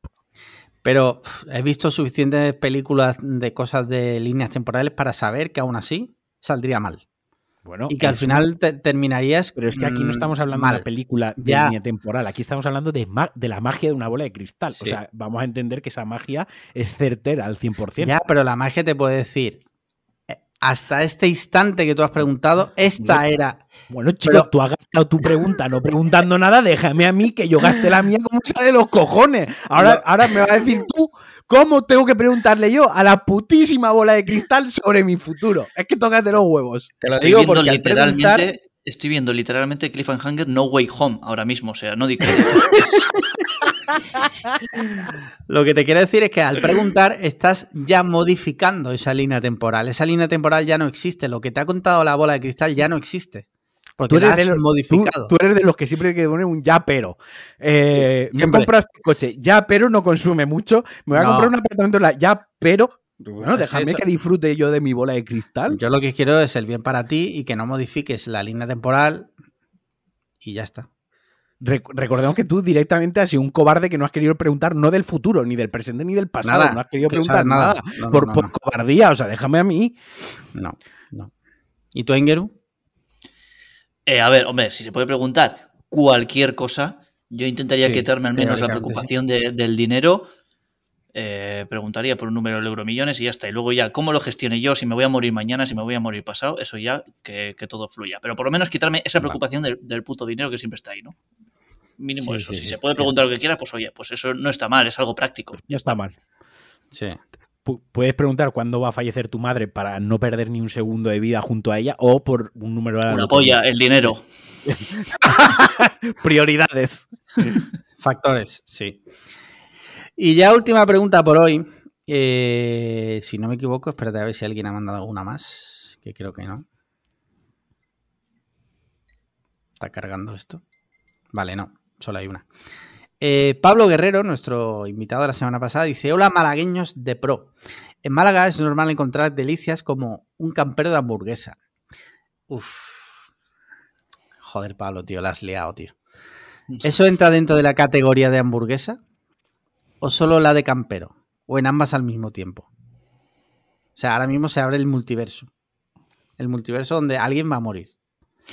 A ver, bueno, para el que, para el que no lo sepa, eh, de gente, sobre todo fuera de Málaga, el campero Sí, es un porque yo, bocadillo por ejemplo, típico de soy del País Vasco, por si la gente Claro. no, no lo sabe. Sí. Sí, sí, sí. Eh, el campero es un bocadillo que lleva un pan concreto, que es el pan de campero, y que normalmente el campero normal lleva eh, jamón, queso, lechuga, tomate y mayonesa. ¿Vale? Eso sería el básico. Luego está el de pollo, que lleva todo eso y pollo. Y luego puede ser, como dice Pablo, el campero de hamburguesa, que es todo eso y lleva una hamburguesa dentro. La pregunta que él hace, claro, eh, ¿esa es una hamburguesa? ¿Es un campero? Son las dos cosas. Yo lo tengo clarísimo. O sea, es- para mí es una obviedad grandísima. Pero antes quiero escuchar vuestras opiniones. A mí es que me tienes agotado ya con esto de las hamburguesas. Sí, tío, a mí también. O sea, a mí es que ya es como. No, o sea, y es que encima me he, cru- he cruzado palabras varias veces contigo y, y tenemos opiniones completamente opuestas. O sea, lo que para ti es una hamburguesa, mm, para mí no lo es. O sea, mm, no, no sé qué cojones. O sea, hay veces que dices, sí, eso es una hamburguesa. Y digo, pero ¿qué cojones? O sea, es para unas cosas súper estricto Ni y él lo otras no. Ni él lo sabe, ni él lo sabe. La Yo- cuestión es esa. Os juro por Dios que no me lo invento. O sea, os juro por Dios que cuando yo veo el, lo que sea, sé perfectamente si lo es o no. O sea, no me lo invento sobre la O sea, marcha. no, por no, nosotros nos creemos, nosotros nos creemos que en tu mente tiene sentido. Ahora bien, que para los demás tenga sentido o no es otro tema. Algún día lo Mm. explicaré y lo entenderéis y lo veréis clarísimo. Será como cuando de repente estás en el instituto en matemáticas y no entendías un problema y de repente ¡pum! y lo veías como súper claro, pues será igual. Pues a ver, Eh, doctor Burger, vosotros- ¿qué, ¿es una hamburguesa o no es una hamburguesa? No es una hamburguesa. No, No es, es una es un campero de hamburguesa. Vale. Un campero de hamburguesa no es una hamburguesa. Yo- una es que hamburguesa es otra cosa. reducir, el debate a una cuestión de sintaxis y morfología lo veo absurdo. O sea, No, al contrario, al no, contrario. no, no. Bueno, yo sois lo vosotros los si que quiero. sois vosotros los que veis una hamburguesa entre dos zapatos, o sea, No. una carne de hamburguesa y decís hamburguesa. ¿No? Nosotros, yo lo que te estoy diciendo es que yo no lo voy a reducir a un debate semántico. Ya está. Para darle vueltas a la semántica, no. Mira, hablando de hamburguesa, bueno, yo ya queda respondido, la gente seguro que lo ha entendido, menos vosotros dos que no tenéis ni putísima idea de lo que es una hamburguesa. Tal, tal cual. Hablando de hamburguesas, ¿qué. ¿qué te parece, Marquino, si nos cuentas ya por fin, antes de que termine el año, qué pasó en el Black Label? ¡Hostia! ¿Qué pasó en el Black Joder, Label? Mi día de suerte. Quiero saberlo. ¿Qué, pa- qué pasó en el Black Label en tu cumpleaños? Que la gente ha dicho, ¿qué pasó en el Black Label? Fuimos a- es, es importante que recalques lo del cumpleaños, ¿no? Porque yo qué sé, tú vas a celebrar un sitio tu cumpleaños con tus amigos y tu gente querida, y obviamente pues tienes un poco más de que ese día es, la com- es especial, ¿no? Es un poco Sí. especial. Quieres que todo salga bien. Total, que yo llamé y reservé para 10 personas a las dos y media. Sí. ¿De acuerdo? Yo reservé un martes para un domingo. O sea, toda estamos hablando toda la semana por delante. Un domingo, además del puente El domingo del Puente de la Constitución, además. Eh, fortísimo de gente y de... de tu- turistas, Málaga estaba a reventar. Total, que yo llamé y me- cero, me pusieron cero unidades de problemas a reservar 10 personas a las dos y media. Yo creo que esto quede muy claro. No me dijeron, puede ser a las dos y yo les insi- insistiese a las dos y media. No. La conversación fue, oye, mira, quiero reservar 10 personas para las dos y media. Eh, perfecto, no hay ningún problema, vale, tal, ya está, ¿vale? Total, que llegamos y a las dos y media estábamos sentados en la mesa. Estábamos pidiendo cervezas, estábamos pidiendo entrante. Cierto es que una pareja de las que venía se retrasó, pero esa pareja dijo, no os preocupéis, id pidiendo esto. Es decir, Vale. todo se fue pidiendo. Total, sacan los entrantes y entre que sacan los entrantes y vienen a tomarnos nota de las hamburguesas, pasa un lapso de tiempo que no es el blip de Thanos, pero era un, un- un tiempo ya considerable. Total, que viene el, el figura del, del camarero, que era gallego además. eh, No, eh, creo que era dato asturiano, random, ¿eh? Creo que era asturiano, asturiano. bueno, era del norte, para mí todos son iguales. Eh, dato random que tampoco aporta mucho, y viene y con su gracia nos dice, bueno, id pidiendo rapidito, me pedís rapidito las hamburguesas, me Sí. pedís rapidito las hamburguesas, que cocina, que la cocina cierra a las 4 Sí. eran 3 y 10. Reserva dos y media, se piden cervezas, se piden trantes, charlas un poco. A las 3 no venían ellos a pedirnos nota, tuvimos que llamar a veces y a las 3 y 10 viene. El tío ya de esas. Claro, nosotros que habíamos tenido tiempo para pensar lo que queríamos, tal cual nos dice, pedir rapidito, le decimos, vale, pues una tal, una tal. Empezamos así y de repente, para, para, para, para, más despacio que no me da tiempo. A ver, Sí, el tío era un poco borde, sí. a ver, ¿tú eres gilipollas? ¿Tú eres, ¿Tú eres Memo? ¿Tú eres Lelo? Tronco, si nos has dicho que nos demos prisa, nosotros, que rapidito que cierran cocina. Y ahora no tan rápido que no me da tiempo. Tú eres subnormal. Total. Pedimos al tempo que él quería que pidiésemos. Se va. Y de las 10 hamburguesas, 9 vienen al momento, pero hay una hamburguesa que se retrasa como otros 10 minutos en llegar. sí. ¿De acuerdo?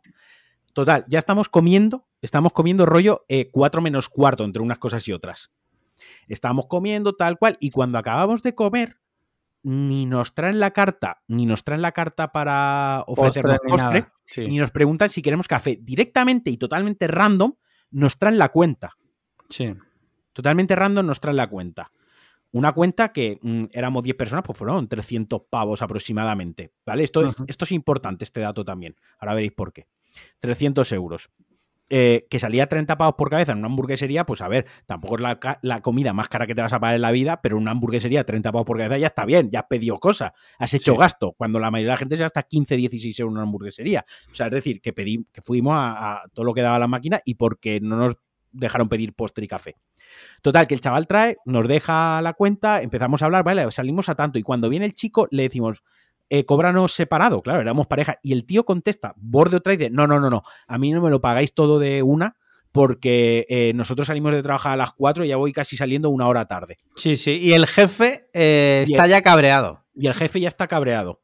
Entonces, una persona tuvo que pagar 300, que sí, que luego le hicimos piso y le dimos el dinero, pero una persona de su tarjeta de crédito o de débito tuvo que soltar 300 pavos del tirón.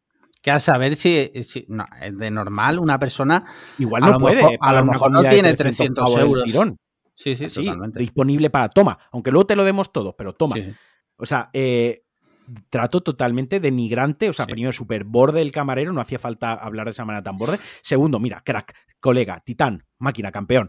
Eh, si sales una hora tarde de tu curro, yo lo siento mucho, o sea, yo empatizo mucho con esto, empatizo mucho con estas cosas, pero el culpable no soy yo. Sí, Tronco, que si sales que solucionar con su jefe. Háblalo con tu jefe. ¿Por qué tu jefe te obliga, o sea, te hace, te obliga, te hace quedarte una hora tarde y no te vas tú y viene otra persona al otro turno, ¿no? Quiero decir, háblalo con tu jefe que organice mejor los turnos, ¿qué tal? Otra cosa, si cocina cierra a las 4 de la tarde, hijos de la gran puta, ¿por qué me aceptáis una reserva de 10 personas a las 2 y media? ¿A qué hora pensabais que, ¿Qué, hora creíais que eso se iba a hacer con una mesa de 10 personas un domingo festivo de un puente? Hijos de la gran puta, ¿qué pensáis? ¿Que, íbamos a comer rápido y nos íbamos a ir? obviamente 10 personas, una hora y media mínimo, mínimo, mínimo, te echan en la mesa. Tronco, eso no lo habíais pensado antes de... Cuando llamé a haberme dicho, oye, soy 10 personas, no podéis ser a las 2 porque nosotros cerramos a las 4. O, si queréis a las 2 y media, que tengáis claro que a las 4 sacamos la cuenta. Avísamelo y yo tomo la decisión y la transmito a la gente que viene. Oye, chicos, mira, tal, tal, para que todos lleguemos, ha hecho a las dos y media, pero a las cuatro nos tenemos que levantar. Y ya lo tenemos claro, pero tronco, no me hagáis eso. Y además es que queda como el puto culo un sitio que hemos recomendado hasta el infinito, que vamos un mogollón de veces, que llevamos a todo el mundo que viene a visitar a Málaga y se que como una hamburguesa, vamos al sitio ese, tío, y nos tratáis así. Sois unos sinvergüenzas, tío. Mira, yo porque era tu cumple y tal, y bueno, pues no quería tampoco. Pero cuando dijo lo del jefe está cabreado, me entraron ganas de decirle, yo como jefe, ¿vale? Yo que soy jefe de un negocio, me entraron ganas de decirle, vale, dile a tu jefe que venga, que nos cuente el motivo del cabreo, porque estamos dejándonos aquí 300 pavos. Que nos diga por qué está enfadado, ¿sabes? Pero aparte, ¿qué hora, ¿qué hora era cuando os, cuando os llevaron la cuenta? Más o menos. Eh, serían cuatro y media, no sería mucho más tarde. cuatro y media... Pero si la cocina ¿eh? cierra a las 4, la cocina cierra a las 4. Eso no quiere decir que a las 4 todo el mundo fuera. Significa que a las 4 menos 10 puedes pedir una hamburguesa. Y entonces, ¿cuánto tardas en comértela, por ejemplo? como, un, pavo corriendo. Que el, jefe ni estaba ese día. Les había tocado trabajar un festivo. y Porque cuando salimos estaban todos ya comiendo juntos en la mesa. Y lo que querían era jarana y, jauja y que nos pidásemos de allí. Sí, sí, sí. ¿Sabes? Sí, pero que totalmente, o sea, mm, es lo que, es lo que tú estás diciendo, que sí, que yo también empatizo, evidentemente. Yo no quiero que nadie se quede más horas de la cuenta para servirme a mí. O sea, yo, en ningún caso esa era nuestra intención. Pero que si tenéis un problema con los horarios y con los turnos, creo que la culpa no es del cliente. En todo caso, será de la empresa con los empleados. Solucionarlo y sobre todo, bueno, no hagáis sentir mal cuando en realidad nosotros tampoco estamos haciendo, o sea, ni dimos trabajo de, la cuenta. ni nos pusimos impertinentes ni nada. Pagamos, nos recogimos, nos fuimos con cara atónita de sentirnos gilipollas. Un poco con mal cuerpo, de decir, con mal cuerpo. Hostia, y, la verdad es que a mí se me han quitado las ganas de volver a ese sitio. Sí, a mí me Y si vuelvo a algún sitio, algún día, si entro y veo al camarero, me iré. En plan, no te queda, no, no, es que no quiero que esa O diré, este que no me atienda. porque el día que viene me faltó el respeto. Me trató súper mal, como si fuese subnormal. No quiero que esta persona me atienda. Si, no, si me atiende él, me, os escupo la mesa y me voy. Sí. Muy bien. Eh, pues mira, ya que estamos contando anécdotas, me gustaría que le voy a ofrecer la oportunidad a Ingeru de que por fin se quite de encima una cosa que lleva desde hace un año, ¿vale? Que no es otra que el roscón del diverso, no sé si recordáis que, bueno, este año también han sacado roscones, pero el año pasado fue la primera vez que, David Muñoz sacó un roscón de reyes con el corte inglés. Y no sé si recordáis, a lo mejor no, porque ni siquiera lo sabíais, de que se lió pardísima, no llegaron los roscones, eh, reservas que había no se cumplieron, una serie de cosas, ¿vale? Y a Ingeru el pobre estuvo allí desde como desde las 7 de la mañana, ¿no? ¿Estuviste haciendo cola o...? A ver, no me acuerdo exactamente, pero 7 de la mañana sí. no fui. Creo que sería bueno, alrededor de las 8 o así, creo, ¿eh? El pobre Engeru, el día que salía los roscones, se fue a la puerta del corte inglés bien temprano para decir, yo me llevo el roscón sí o sí. Y no, no se llevó el roscón, la verdad. Y eso generó... Bueno, eh, esa era la versión hasta, hasta hoy. Esa era la versión sí. hasta hoy. Esa es la versión hasta hoy, pero vamos a... Porque claro, a Engeru mmm, le daba vergüenza, yo le he dicho, no, tío, tienes que contar lo que pasó que la gente sepa realmente qué fue lo que pasó. Entonces, Engeru, te brindo la ya, palabra.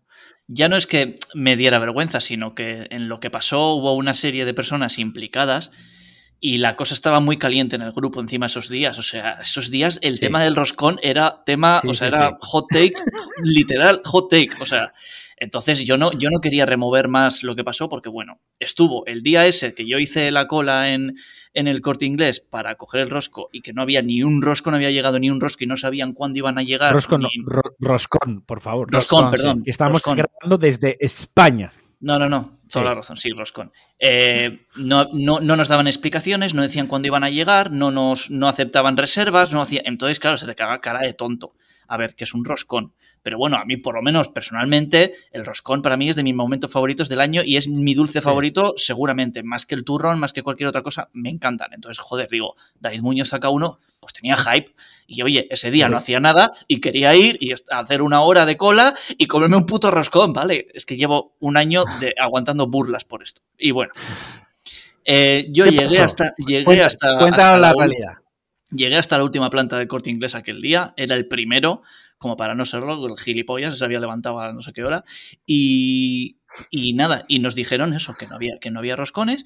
Y bueno, yo dije, ¿y qué, ¿y qué solución proponéis? No sé qué, pero aunque sea tomando los datos, pero, pero, a la vez decían que no admitían reservas ni, ni nada. O sea que eh, nos cogieron datos a unos cuantos, a los tres o cuatro primeros, pues por, pues yo qué sé, pues para que no fuéramos contentos, creo yo, ¿no? Pero bueno, me cogieron el nombre y me cogieron el número de teléfono. Yo ya me fui de ahí mosqueado, triste, la verdad, triste. Y, y, bueno, y lo comenté en el grupo, os reísteis un poco de mí, jijaja.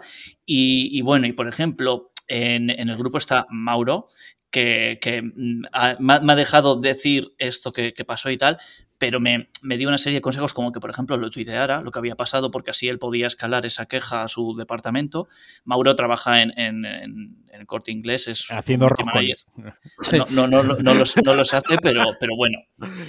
Digamos que, que, broma, broma que Mauro, pues bueno, en el corte inglés, pues bueno, mmm, tiene su, su, influencia, ¿no? Eh, bueno, y me, me, dijo eso, pues que me quejara por Twitter y tal. Entonces yo me quejé por Twitter, me quejé por Instagram, bueno, él me dijo que, que escaló esa queja y demás. Eh, el caso es, es que no lo he contado nunca porque la gente no se lo iba a creer. La gente no se lo iba a creer y aparte es que no quería meter en marrones a nadie. Pero bueno, no sé si sabéis, pero David Muñoz en Instagram es es muy activo y, y comparte sí. un montón de historias todos los días de gente que le etiqueta, de tal. Eh, que me escribió. Es que me contestó una historia. Me dijo que a ver qué había pasado, como que no había roscones, como que no daban fecha, como que tal, ¿no? Por, por lo que yo había puesto en la historia. Sí, porque eh, él como que, bueno, no estaba muy en el tema, ¿no? Claro, o sea, a ver, él no, no sabía no sé, lo que había pasado. Claro, a nivel logística, ¿qué cojones vas a ver, no? Entonces, sí, sí. como que yo qué sé, pues por lo que sea, vio mi historia y, y, y, flipó. Encima era el puto primer día que salían los roscones a la venta, pues yo qué sé, pues no quería igual una mala imagen o lo que fuera, yo qué sé. Eh, que me escribió el tío. O sea, es que no os lo dije porque es que, es que me parecía surrealista y digo, a ver, a ver qué pasa aquí. Eh, me pidió un email, o sea, literal, yo le di las explicaciones, le dije lo que había pasado y lo siguiente que me dijo es, dame un email que una persona se va a poner en contacto contigo. Me pidieron mis, mis una... datos Dime, dime. Tengo muchas, me están surgiendo muchas preguntas al respecto de esta conversación, luego te las haré. Sí. Vale. Espera al final y ya se las, sí, sí. Se las hacemos todas.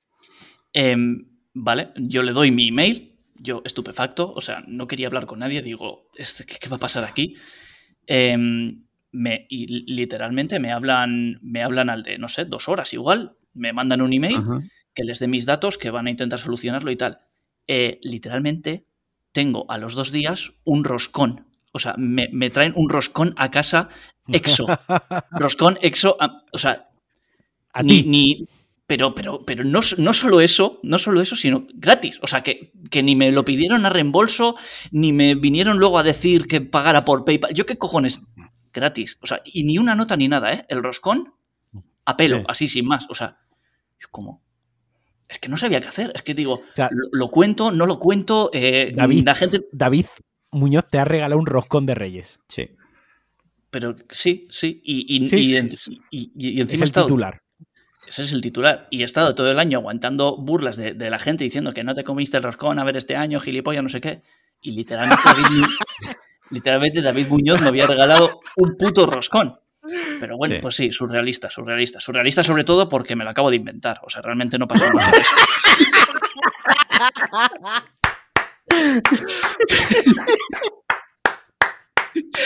Eh, En, en un minuto os cuento la historia real, ¿vale? Ahora sí. No- en fin, la imaginación. Eh, no. eh, Yo lo sabía, yo lo sabía. Sí, comí. Marquino no sabía nada, ¿no? O sea, no. no, no- No, no le había dicho nada para que fuera sorpresa para él también. Pero tú, Marquino, sí sabías que yo había conseguido el roscón al final, porque esto sí es verdad, esto que voy a contar. O sea, no lo conté, La- pero yo, yo conseguí el roscón al día siguiente. Me llamaron, de hecho, no sé si fue gracias a, a- a Mauro, no lo sabemos, ni él y- ni yo, posiblemente sí. Pero la cosa es que me, que me llamaron, me, me dijeron, ¿eres Aingeru? Sí, tal. Eh, bueno, hemos visto que querías un roscón, no sé qué. Sí, sí, ayer estuve haciendo cola, tal. Eh, vale, pásate mañana a tal hora, di tu nombre eh, y, y tenemos aquí un roscón para ti. A tomar por culo. Yo llegué al día siguiente y había un roscón para mí. Y no dije nada en el grupo porque no quería meter marrones a nadie, ni sabía exactamente cómo había pasado, ni, ni quería volver a hablar del tema. Pero, Al infierno del roscón. Eso es. Pero el caso es que mamáis, conseguí el roscón, tengo pruebas. Lo de David Muñoz era mentira, pero esto es verdad. Me comí el roscón. Y, una- y ahora una pregunta que te hago. ¿Mereció la pena? Eh, ¿Mereció la pena la cola? Por ejemplo, pues. mm, Todo, todo. El roscón, o sea, al, al comer el roscón, ¿tú sentiste worth it? A ver, yo me lo comí de mala hostia y al final, o sea, yo Ya. ya, no quería ni roscón ni nada. siempre- Y, y bueno, y era un, era, una, era un roscón muy diferente. O sea, si me pedís como crítica gastronómica, pues bueno, era un roscón muy diferente, muy curioso. Me encantan los roscones, ese me encantó, pero que, que Sí. uno normal me gusta lo mismo. Lo que pasa que, que el año pasado eran algo más baratos. Este año han subido a 40 euros. El año pasado, por ejemplo, me parecía una compra más justificada. Coherente, razonable. Sí. Sí, sí, sí, sí, para el precio que tenía, es que no sé cu- en cuánto andaba, si eran 25 o 30 euros. Y Creo que eran 30, ¿eh? De memoria te digo. a, mí- a mí no me pareció un engaño. Eso sí, por 40 euros, el mismo roscón del año pasado, claro, los de este año no sé cómo serán, pero el, el mismo del año pasado yo no lo hubiera comprado o me hubiera parecido un, un- un engaño, yo qué sé, Sí. pues, so- Pues- un, un sobreprecio, vamos. Pero Ujú. el del año este pasado... año lo hayan, lo hayan subido por el tema del transporte, de, de toda la historia, no lo sé. O yo que sé, que igual está más currado, o pesa más, o no lo sabemos. Pero puede ser que simplemente lo haya subido porque al final del año pasado a este, David Muñoz ha crecido todavía más. Eh, entonces, Sí. yo que sé, pues igual está en una postura en la que puede pedir un poco más. No, no, no en ese aspecto, pero, pero bueno, sí. Lo que podríamos hablar, no sé si queréis, es de los turrones también, de, de- de este año, que es la novedad. No, no vamos a hablar de los turrones. Vale, vale. Porque esa ha sido Tengamos, otra, ¿eh? ten- tengamos la fiesta en paz. Vale, vale. Pues, pues bueno, pues esa es la historia, sí. Muy bien, muy bien. Vale, Bueno, me vale, alegro vale. mucho que al final comieras roscón, tío. Te lo merecía, Yo, la yo verdad. quería hacer un disclaimer, si me lo permites, Sí. porque yo fui de los que el año pasado se rió de Aingeru, le hacía pinchar con lo de, tío, un puto roscón, pero, pero ya, bromas aparte y troleos aparte, a mí me parece muy bonito la gente que vive sus ilusiones de esa manera, porque yo, a yo he hecho colas para comprar un videojuego, y a lo mejor Aingeru no porque sé que le gustan los videojuegos, pero cualquier otra persona puede decir, pues tú eres tonto, yo he hecho colas para comprar unas zapatillas, me pueden decir, tú eres tonto, quiero decir, a nadie se le puede decir tú eres tonto por hacer una cola para comprar un roscón si te está diciendo que es literalmente es un momento favorito de la Navidad y uno de sus momentos favoritos del año eh, y una de su- uno de sus pósters de sus dulces favoritos, además que es una cosa muy de temporada. En Sí. julio no te puedes comprar un roscón. No. Eh, ahora sí que venden turrones todo el año en Mercadona prácticamente, pero por ejemplo un roscón no. Eh, no te puedes reír de eso, porque todos, todos, a nuestro nivel y con nuestras movidas, todos tenemos ilusiones absurdas de esa. Porque igual que a ti te parece eso de idiotas, pues a mí me parece idiota el que se va a ver una semifinal de su equipo y se gasta mil euros en un fin de semana para un partido de fútbol que puede ver mejor en tu casa. Sí. Quiero decir, mm, parecernos idiotas, mm, todos nos podemos parecer idiotas los unos a los otros. Entonces, de estas cosas hay que reírse hay que saber reírse de estas cosas. Y hay hmm. que saber reírse poniéndote tú delante, ¿no? Diciendo, ¿cómo me río de Ingeru del roscón? Pero es que yo soy un gilipollas que ha hecho colas para comprar un videojuego el día de antes eh, como una normal y lo podía tener al día siguiente. Entonces, reírse de estas cosas sí, pero reírse desde la perspectiva y el respeto de que todos tenemos taras de estas. Pues sí, cada uno con su gusto, oye, que lo disfrute y ya está.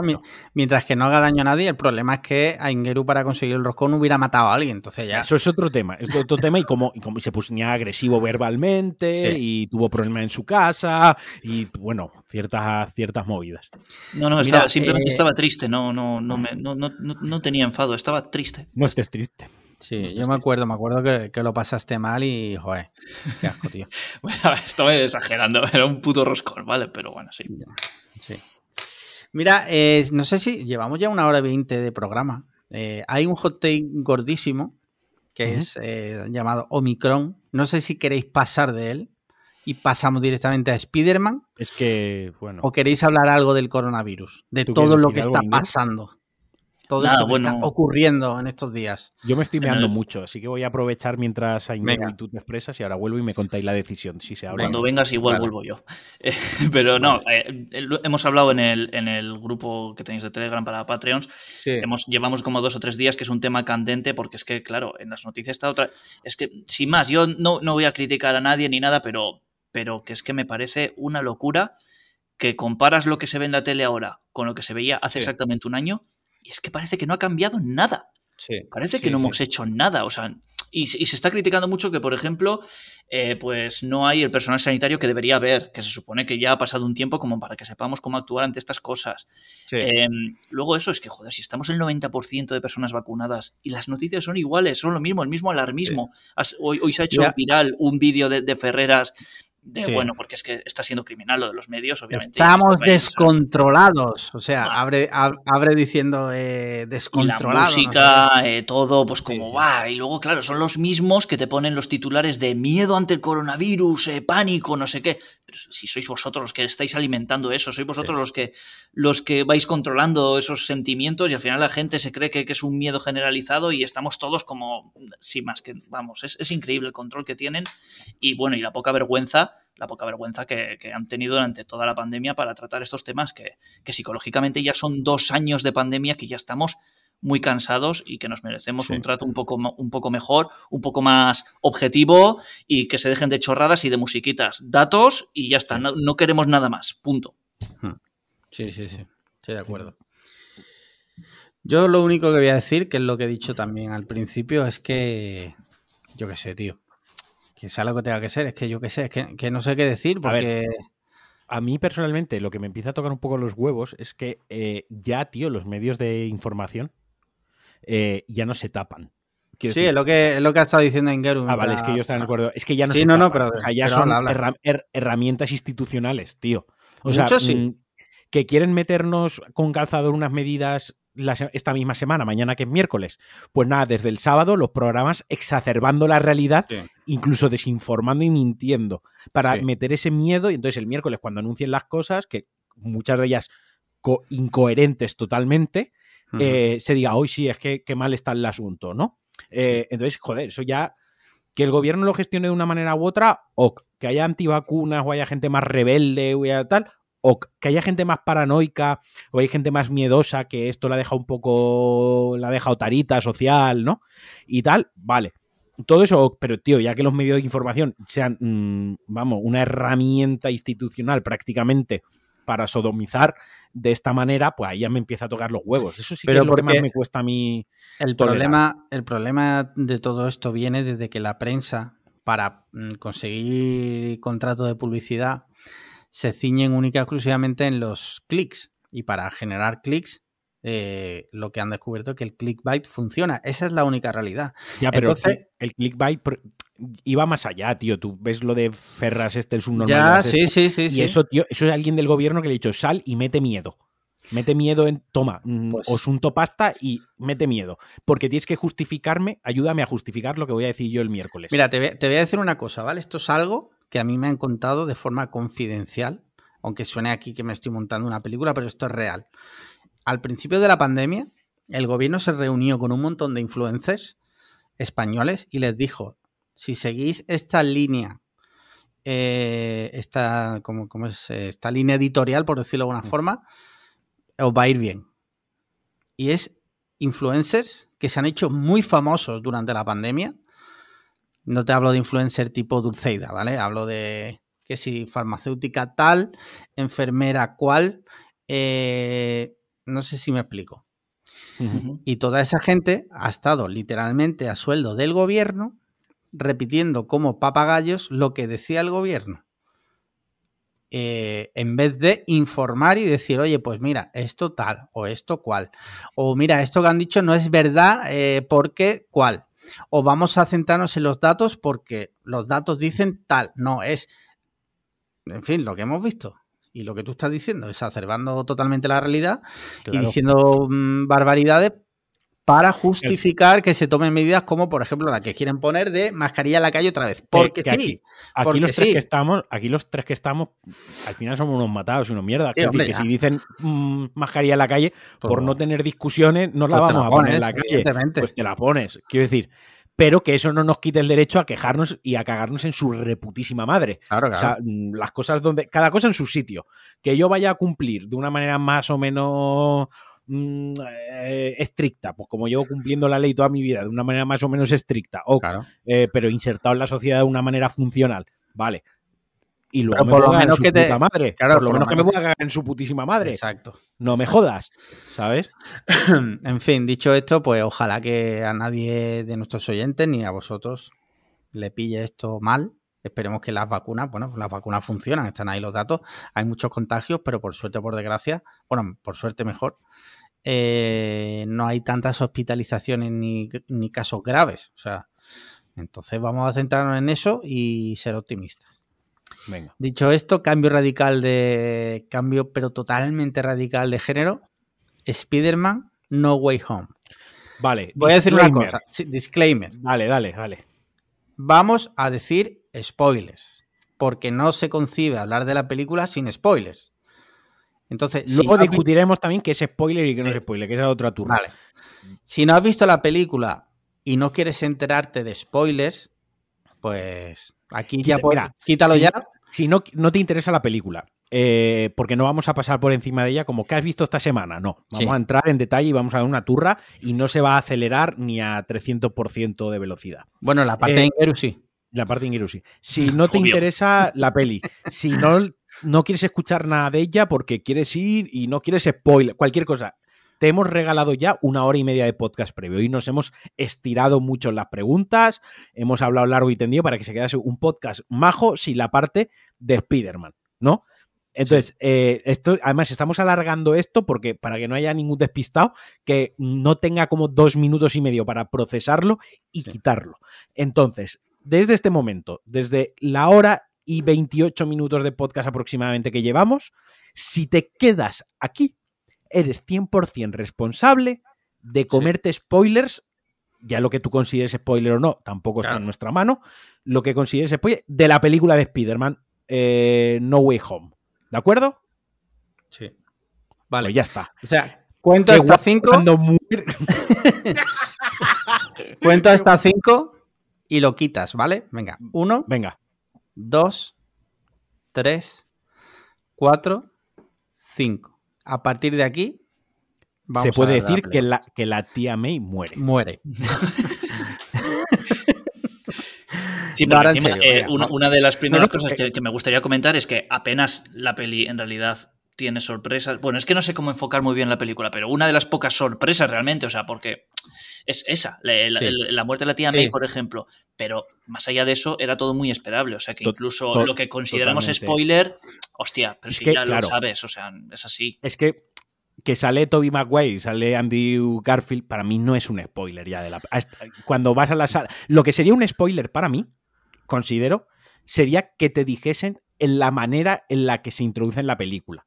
Porque la película sí que es cierto que la manera de metértelos como que no te la esperas. Hay, O sea, sabes que va a aparecer. Sí. Pero el momento en el que te lo cuelan, para mí sí que estuvo bien trillado, porque hace el arito este de la magia y tú te crees realmente que van a ver a Peter, ¿no? Porque la película te está empujando a que creas eso y en ese momento te los introducen. Ahí sí que te pilla con la guarda con la guardia baja y te llevas la sorpresa que te saca la sonrisa. Ahora bien, yo saber que salían, vamos. A ver, yo, yo por ejemplo, eso sí lo consideraría spoiler, ¿vale? Porque aunque todos nos lo podíamos imaginar, realmente saberse, saberse tampoco se sabía. Tío, no se sabía, salen cinco malos, uno de cada película. se hicieron un mes antes de la película, hace un mes, mm, Andrew Garfield y Tom Holland poniendo una puta foto juntos, cosas que Marvel y Disney controlan hasta el extremo. Ya, ¿Tú te crees que pusieron esa foto sin, sin permiso de papá y mamá? Obviamente no. Si no te digo que no, pero para mí sí sería spoiler. O sea, si a mí alguien me lo cuenta y me lo confirma, en el fondo sí me jodería. ¿Te jodería eso de verdad, tío? Te lo juro que sí. O sea, a mí sí. Mm, ahora mírame en serio a la cámara. sí, sí, sí, te lo juro. Y dime que tú, o sea, confírmame que tienes esa tara, que tienes esa red flag. Para mí sí. Sería spoiler porque me lo estás confirmando, algo que yo me espero, pero estoy deseando ver que se convierte en realidad. Es que, no que me lo eh, cuenten. Es que me parece eh, tan demencial, o sea, eh, me parece realmente de red flag y de tarao total pero, tío. Considerar. es que estás tarado. O sea, me duele porque eres mi mejor amigo. Pero es que me, de red flag, considerar que algo que se sabía que estaba ya. Le faltaba decirnos claramente. Eh, va a salir. Eh, tú lo consideras un spoiler y que te, jodería la película.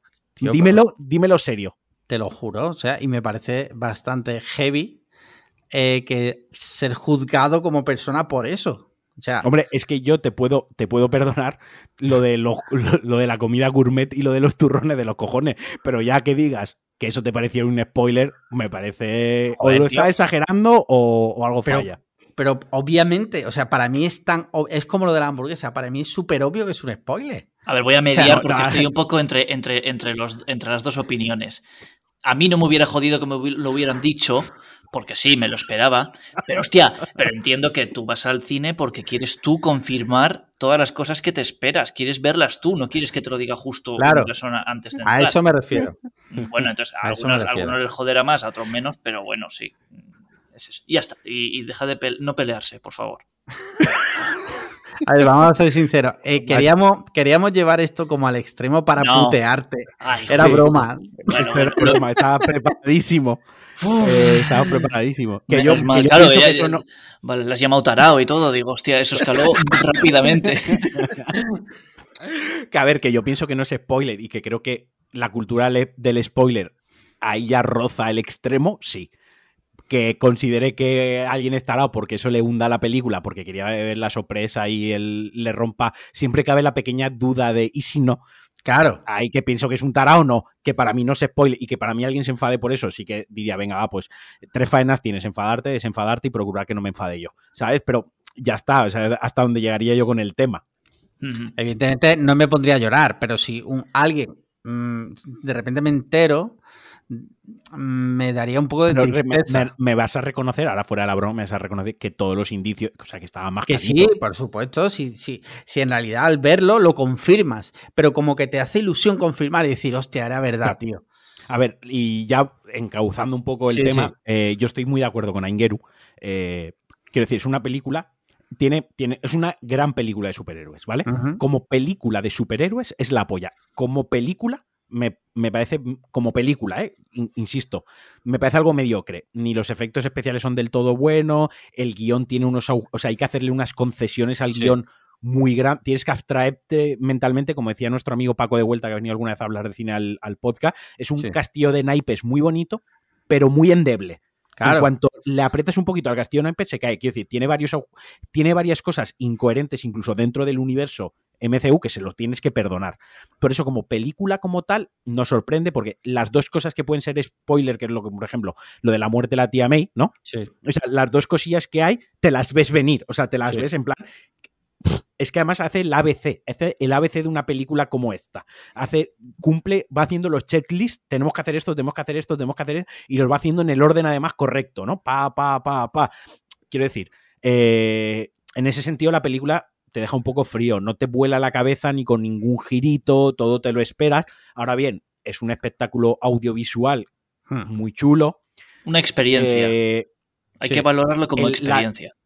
el esfuerzo, yo donde veo mucho mérito de la película es el esfuerzo de reunir a dos actores antiguos de Spider-Man y a cinco villanos antiguos de Spider-Man, el, el reunir todo eso y cuadrar esos contratos, esas fechas, esos dineros, esas exigencias, por ahora se ha sabido que William Dafoe exigió escenas de acción para volver a interpretar Sí. al Duende Verde, que esto un poco como cuando tu abuelo te pide una botella para Nochevieja, al final se la compras para que se calle, pero no sabes muy bien qué necesidad tiene. Ya, Eh, pero por ejemplo, en mi opinión, lo de Willem Dafoe, o sea, lo que hace en Spider-Man, en esta película, o sea, eh, a un nivel eh, de actoral, o sea, está a un nivel al que nadie en el, el resto de actores que aparecen ahí no están. O sea, y se nota, se nota muchísimo. Bueno, y, sí, y la, y película funciona precisamente por, por cosas como esa, porque como ha dicho Sí. Marquino, el guion es para, para verlo así un poco de, de tal, pero, pero luego las interpretaciones aguantan la película.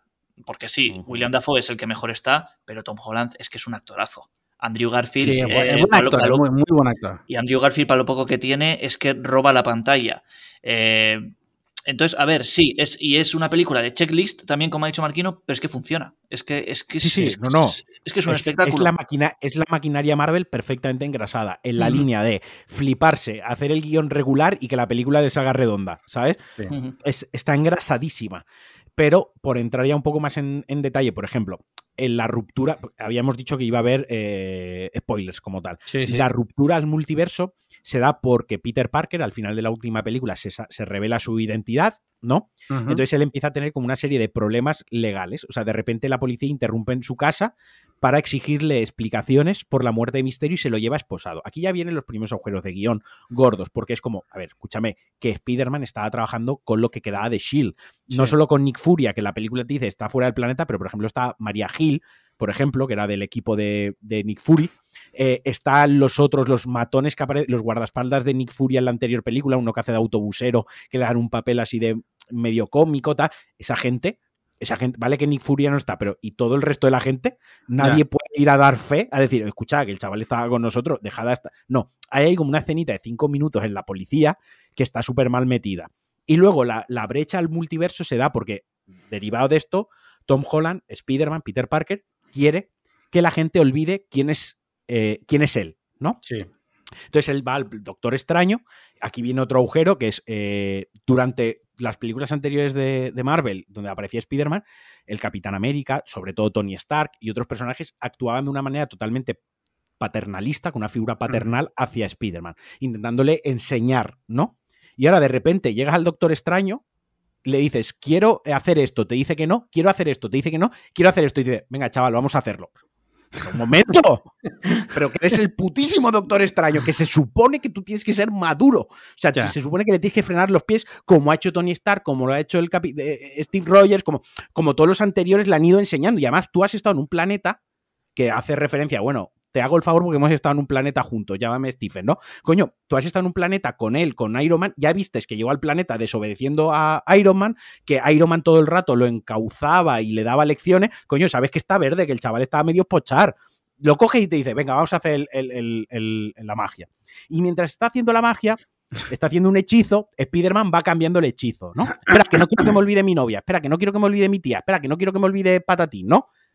Y el Doctor Extraño va modificando, va modificando el hechizo, y entonces el hechizo se rompe de tanta modificación y aparece lo del multiverso. A ver, otra cosa, Doctor Extraño. Si es el putísimo, es de los más fuertes de Marvel, de los más poderosos. Me quiere decir que en ningún momento puedes parar el hechizo y decirle al chaval, bueno, aclárate, ¿qué es lo que quieres? Y cuando te diga lo que quieres, vuelves a hacer la pachamama del hechizo, lo tienes que modificar, un poco forzado ahí el justifica que se rompe el hechizo, Ya. ¿vale?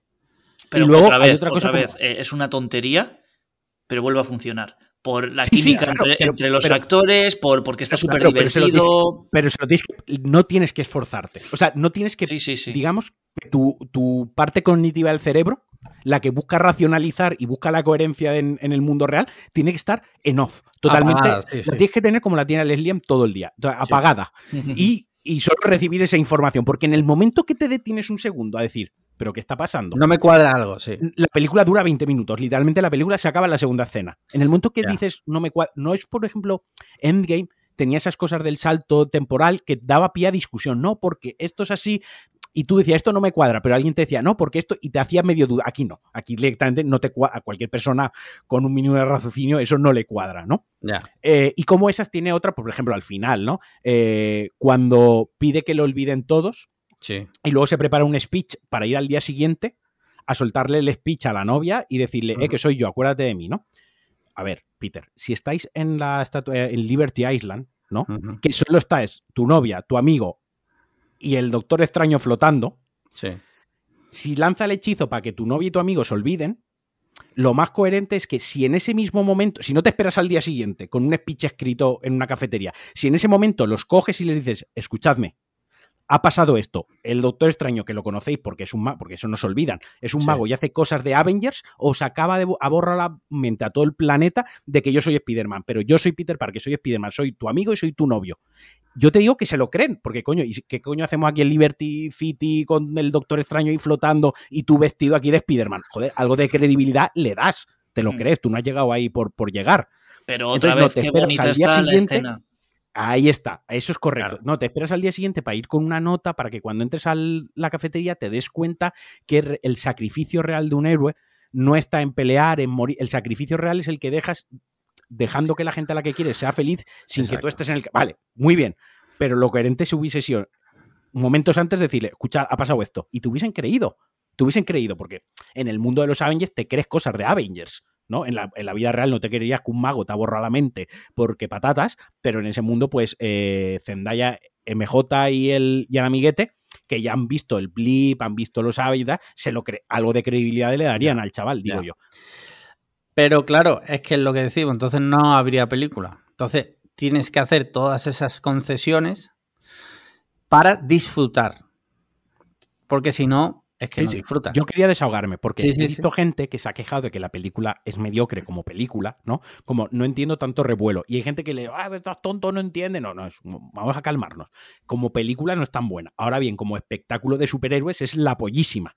Ya. Como, como es- espectáculo de Spider-Man, de superhéroes, de peleitas, del camino del héroe, todo eso.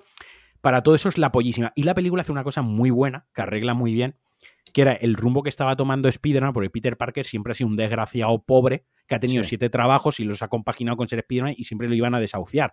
Y ahora estaba tomando un rumbo Spider-Man que ya prácticamente era el heredero de Industrias Stark, era Sí. multimillonario. Y se estaban cargando parte de esa esencia del loser que siempre ha tenido Spider-Man, ¿no? De, joder, es que podría ser yo. A, a Spider-Man su vida personal le va como el putísimo culo. No tiene amor, lo despiden los trabajos, no tiene un duro, pero pese a eso sigue haciendo de Spider-Man. Te estabas cargando esa grandilocuencia con un niñato eh, a full dinero y a full recursos para que sea Spider-Man, ¿no? Estaba capitalizando mucho a Spider-Man. Y aquí lo arreglan muy bien. Así que tiene cosas guays, o sea, hace cosas bien. Es que esta trilogía encima me, me ha encantado al final verla entera porque, porque tiene un giro que es como una de las primeras críticas que se le hizo a la primera película de Spider-Man es que no, no había... eh, también se pedía que no hubiera un origen, pero por otro lado decíamos, Sí. joder, es que no le hemos visto, no le hemos visto eh, convertirse en un superhéroe, no hemos visto, mm, no sé, no hemos visto sus motivaciones, no hemos visto nada, le hemos visto siendo un chaval y, y- y- sin más, y jugando con los Vengadores hasta ahora. Y, al final resulta que toda esta trilogía era una historia de origen nueva. Tiene este giro de, de que muere la tía May, entonces ahí ya estás viendo, ya estás viendo su origen en ese preciso instante, no hace falta que te pique una araña, eso ya sabes que la pica una araña. Ahí, ahí, ahí se cómo se está formando como héroe, más luego, eh, pues esta reflexión que hace al final de, de, pues sí, pues yo como, como héroe tengo que sacrificar, eh, pues eso, eh, dejar de lado un poco a la gente a la que quiero, pues salvarles, básicamente. Eso es un acto de, de- heroicidad, ¿no? Entonces al final toda esta trilogía ha servido de, de introducción, de origen de personaje me, y me, me ha parecido espectacular al final cómo ha acabado y, y cómo lo encaran para una nueva trilogía o lo que surja ya de tu amigo y vecino Spider-Man, él en su, en su apartamento de mierda en alquiler en Nueva York, ganándose la vida como pueda y, donde le ocurrirán mil perrerías ya como adulto, porque después de esta película se ha convertido en un adulto. Sí. Luego, eh, entrando a valorar lo que vienen siendo los, eh, los artefactos típicos de una película de superhéroes, a nivel, por ejemplo, de peleas, eh, la pelea, por ejemplo, con Doctor Extraño es una puta pasada. No, no, eso es una ida de olla, ¿eh? O sea, O sea, eso es- Me recordó mucho a la, a la que tiene con, con Misterio en la película anterior, que se empiezan a, a- a reflejar por todo. eh, o sea, a nivel estético me parece una chulada. Eh, Luego la del Doctor Oct- Octopus también muy buena en el, en el puente, la primera. Sí, las, Y- las escenas de acción son buenas. Y yo eché bastante en falta un poco al a ver a- al Duende Verde, no tanto William Dafoe, eh, sino al Duende Verde eh, haciendo de las suyas, porque es un personaje que a mí desde pequeñito en la serie y demás siempre como que, que me ha parecido que literal. no, pero que molaba, que molaba mucho verlo ahí planeando con la careta, daba como, como mal rollito, ¿no? Y aquí rompe la careta, de hecho la rompe, y luego pues eso, le da los brotes psicóticos y se vuelve tarumba. Eh, y, y lo eché un poquito más en falta eso, no sé. A ver, a mí sí, pero es que la película. Sí, pero la película dura dos horas y cuarto. Hombre, ya, creo. ya, ya, sí, final. sí. O, o Tienes que teníamos- recortar por algún o- lado. o teníamos a William Dafoe haciendo de William Dafoe, que es lo que mola, o lo teníamos full el Duende Verde haciendo de Monigote. Ya. Quiero decir, es Ya. como por ejemplo a mí el lagarto me falta alguna pelea, alguna pelea, porque él tiene una pelea con Octopus, Sí, él tiene una pelea, una pelea con Electro sí. y tiene una película, una pelea, perdón, al final con todos, pero una pelea solo con el lagarto y una pelea solo con el hombre de arena, solos no tiene. sí. Quiero decir, al final Ya. tienen que hacerle hueco. Porque pelea con el Doctor Extraño, pelea con no sé qué. O sea, al final son muchas peleas. La Y no sé si sabéis, no sé si sabéis que Tiene, algún tiene muy buen ritmo la peli, eso sí. Sí, sí, sí, desde el principio están pasando cosas y eso se agradece. Mm. Eh, no sé si sabéis que algún metraje del, del hombre de arena, ha sido, del doctor arena, ha sido, ha sido reciclado de, de la anterior peli. Me lo creo. Bueno, Sí. Me lo creo. Hay sí. algún, En- porque por lo- Mm, ah, perdón. Sigue, sigue. no, simplemente que por lo visto no pudo, solo pudo hacer la voz en off, no pudo actuar y por eso casi siempre está en forma de arena Mm. Y casi nunca se le ve la forma humana. Solo se le ve al final, cuando lo cura. Sí. Y cuando lo cura, ese metraje está sacado de, de la de, de Amazing Spider-Man. No, iba a decir que, Que- en cuanto a ritmo, sí. por ejemplo, me parece que, que- que la película encima te baja un poco el ritmo en el mejor momento y, y- y me parece una, de- una de las grandes decisiones de la película que es cuando ya están los tres juntos, cuando entran los tres Spider-Man, tienes esa reunión que era imposible, que nadie se podía imaginar, quiero decir, nadie se podía imaginar hace cinco años que fueran capaces de hacer algo así. Y cogen y dicen, y ahora vamos a parar la película y vamos a ten- os vamos a regalar conversaciones de ellos tres, de Sí. su vida, de tú cómo haces, de tu telaraña, de tu no sé qué. Les ves Sí. en el laboratorio, les ves hablando de sus novias, les ves hablando de las cosas que les han pasado. En la introducción de Andrew Garfield eh, con sus chascarrillos subiéndose al techo, no sé qué. Está todo Está genial. muy es- es, donde ¿eh? la película baja el ritmo y me parece que igual es de- el mejor momento de la película. Y podían haber cogido, haberle rescatado para una gran batalla final y a tomar por culo. Y en cambio han dicho, no, vamos a tener nuestro metraje de ellos tres charlando, haciéndose amiguetes y, y sin más, y que brillen. Bueno, que- que- La, la figura paternal de Peter en esta película son ellos dos. Sí, les, le- hacen un poco de, de guía también para, para lo que les espera y tal. Les dan, les dan un- unos cuantos consejos y, joder, y aparte Yo- reflexionan sobre sus propias películas también, sobre las cosas que les han pasado. Claro, Es que está no. muy bien. A- quizás a mí, a nivel visual, estético, me falla que es, la película es demasiado de noche, la, la peleita en el bosque Sí. desmerece un poco en general, ¿no? Porque el bosque tampoco es, digamos, el entorno guay de Spider-Man. Spider-Man es un héroe más urbano por la naturaleza de sus, de sus poderes.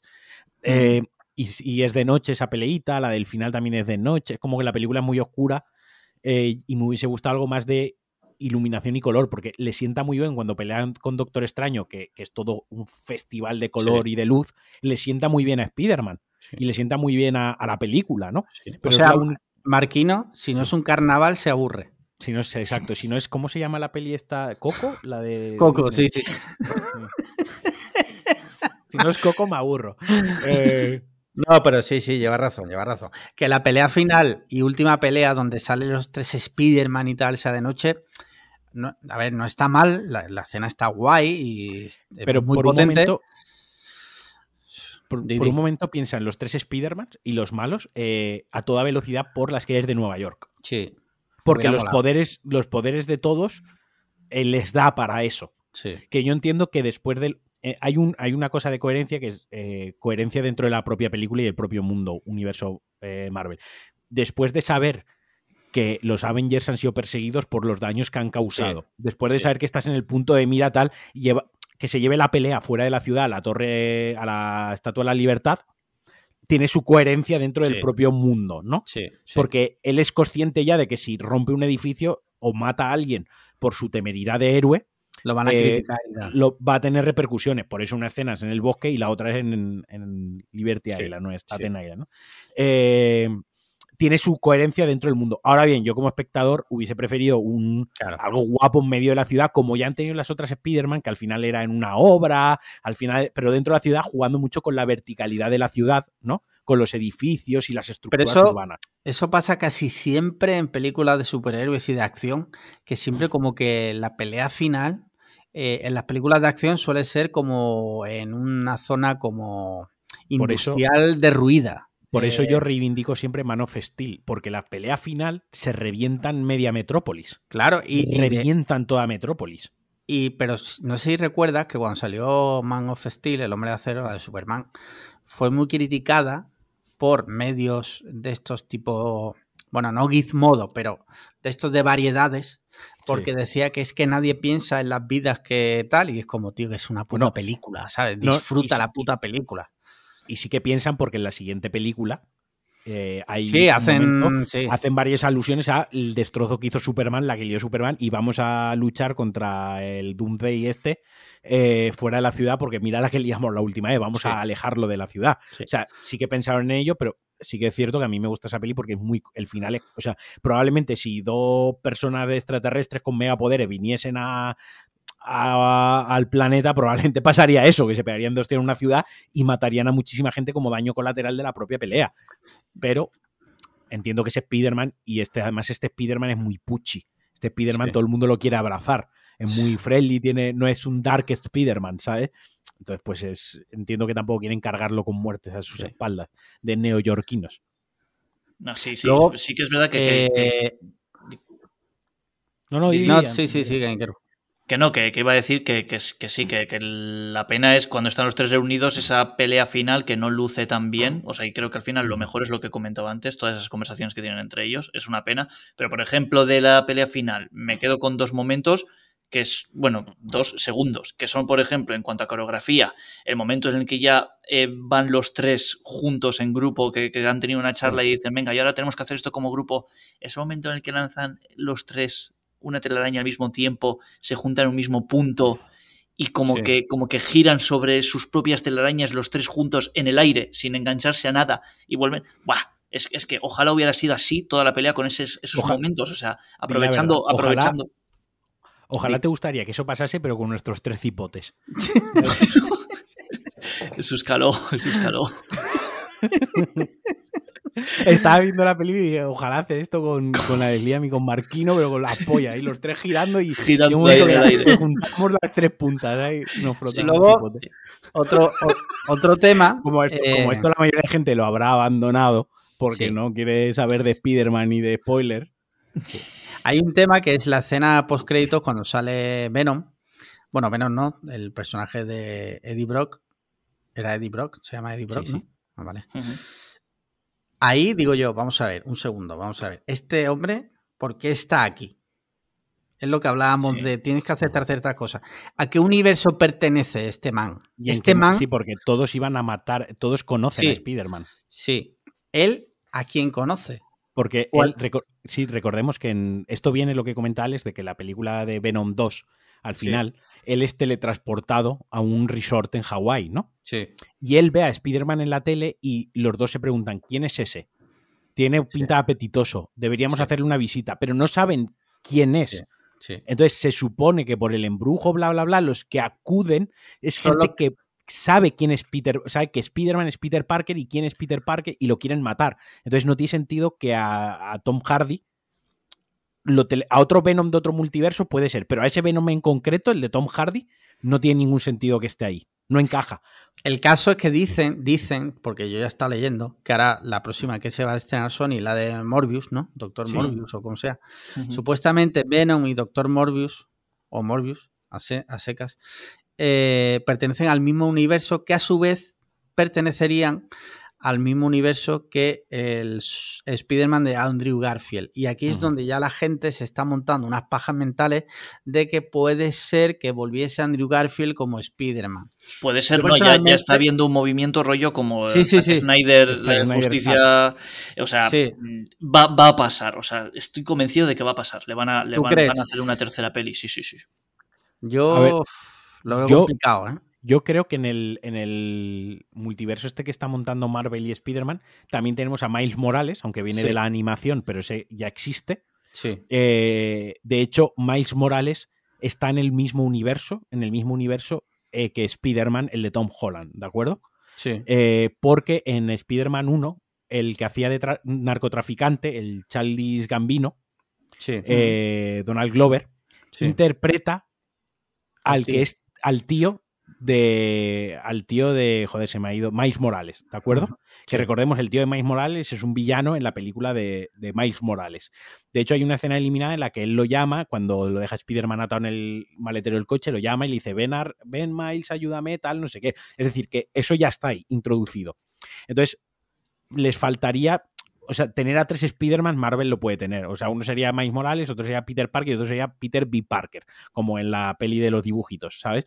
Que sería Andrew Garfield. Que otra cosa es que sea rentable o que eso vaya a tener una vida súper largo, no lo sé. Que, por ejemplo, en la peli de Venom 3 aparezca Andrew Garfield o en la de Morbius este haga un cameo, me lo creo. Apuesto más por eso que por una película ah, una, standalone. Una peli standalone no, pero que empiece a hacer cameos en el universo, para justificar el multiverso, sí. Eso sí que lo veo. Lo tengan ahí en nómina para salir a cuatro cosillas, sí. Sí. En fin, mm, bueno, si os parece, para ir terminando, me gustaría que valoraseis eh, cómo valoráis la peli. ¿La recomendáis? Yo creo que sí, ¿no? Pero quiero oír lo de vuestras bocas. Sí, sí, yo como, como experiencia sobre todo de las mejores que me, que me llevo en un cine, o sea, la, la gente se, emocionó, ¿eh? Hombre, se emocionó. Y no sé, yo por ejemplo pienso siempre en un amigo que tengo que, vamos mucho al cine juntos, pero estas películas no las ve.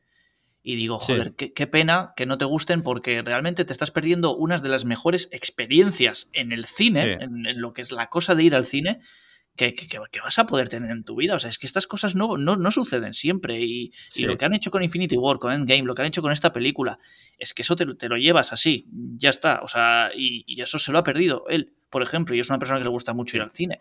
Entonces, ya solo, solo como, como, como esa experiencia de ir al cine, yo, yo ya, bueno, en Letterboxd, por ejemplo, le puse un cuatro y medio. Y no le puse el 5 porque es Into the Spider-Verse, por ejemplo, me parece mucho mejor me parece un, tiene un puntito más de creatividad y demás. Entonces, para mí le faltó ese punto extra que me sorprendiera un poco más. Pero, pero bueno, me parece una gozada de películas, sí, sí. Sí. Vale. Yo, para mí, yo le di cinco estrellas en Letterboxd porque como, como lo que dice Ainger un poco, como, como producto audio, perdona, es que tengo a la perra aquí, no sé qué coño le pasa, eh, como producto audiovisual de ir al cine, palomitero y tal, me parece perfecto. Luego ya entramos lo que dice el Aingeru, joder, estas pelis para ir al cine, verla y disfrutarla. Luego ya no te la pongas dos veces más a lo largo de tu vida, ni tres veces, que no sea a lo mejor Interstellar, que de vez en cuando la ves, ¿no? No la vuelvas a ver si no, no es tu género favorito y si no te entusiasma el personaje y tal, pero creo que como espectáculo audiovisual del cine, pues mola ir a verlas, ¿sabes? Esto es como a lo mejor el mejor concierto de música clásica, ¿no? Y es la hostia y tal, no sé, y luego pues, un conciertillo de música más cutrilla, por así decirlo, en una sala pequeña. Pues oye, lo disfrutas también, no, no te tienes que porque te guste el cine clásico, el cine más de autor lo que sea, no te tienes por qué privar de ver un espectáculo como este de vez en cuando. No hace falta que mañana salgas con un pijama de Spiderman a la calle, pero yo creo que se puede disfrutar con el cerebro en off, la puedes disfrutar y te lo pasas guay. Sí, sí, sí, sí. Estamos de acuerdo. Muy bien, chicos, pues yo creo que con esto hemos desgranado bastante bien lo que es Spider-Man No Way Home. Si ha llegado hasta aquí, seguramente porque ya la has visto, pero si no, pues te la hemos reventado. te hemos ahorrado el dinero del cine. Así que ya porté y es, bueno, ya la ves en Torrent, ya no vayas al cine porque te la, reventar toda la sopa. Podéis hacer otra cosa, podéis eh, coger este trozo del podcast, lo, recortáis y cuando la veis en casa os lo ponéis a modo comentarios del director. Pero comentario de los tres chalaos, que no tienen ni puta idea. Y es que te acompañan los comentarios durante la película. O recortas este trozo, se lo mandas a un colega que no la haya visto, pero la vaya a ver, y dices, escucha esto que me has mandado, y, y que se lo ponga y le reventamos la película, y ese amigo ya lo pierdes, pero ¿y las risas? ¿Y las risas? Y la anécdota que se te queda es mejor. Si te reúnes en Nochevieja con los amigos, lo pones en un altavoz Bluetooth. Sí. O lo pones en, en el coche a todo volumen y vas por la calle reventándole a la gente. Muere la tía May, muere la tía.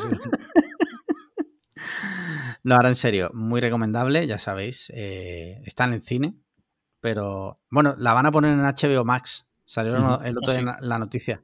En el segundo, no sé si el segundo trimestre del año, me parece. Semestre, leí yo. Semestre sería la, Ah, segunda mitad, ¿no? Sí, eh, sí correcto. Eso. Ah, vale, Sí. vale, vale, perdón. creo que sí, Vale. creo que sí. Mm. Vale, bueno, en Torrent estará antes. O en Blu-ray también. Así Sí. que, sí.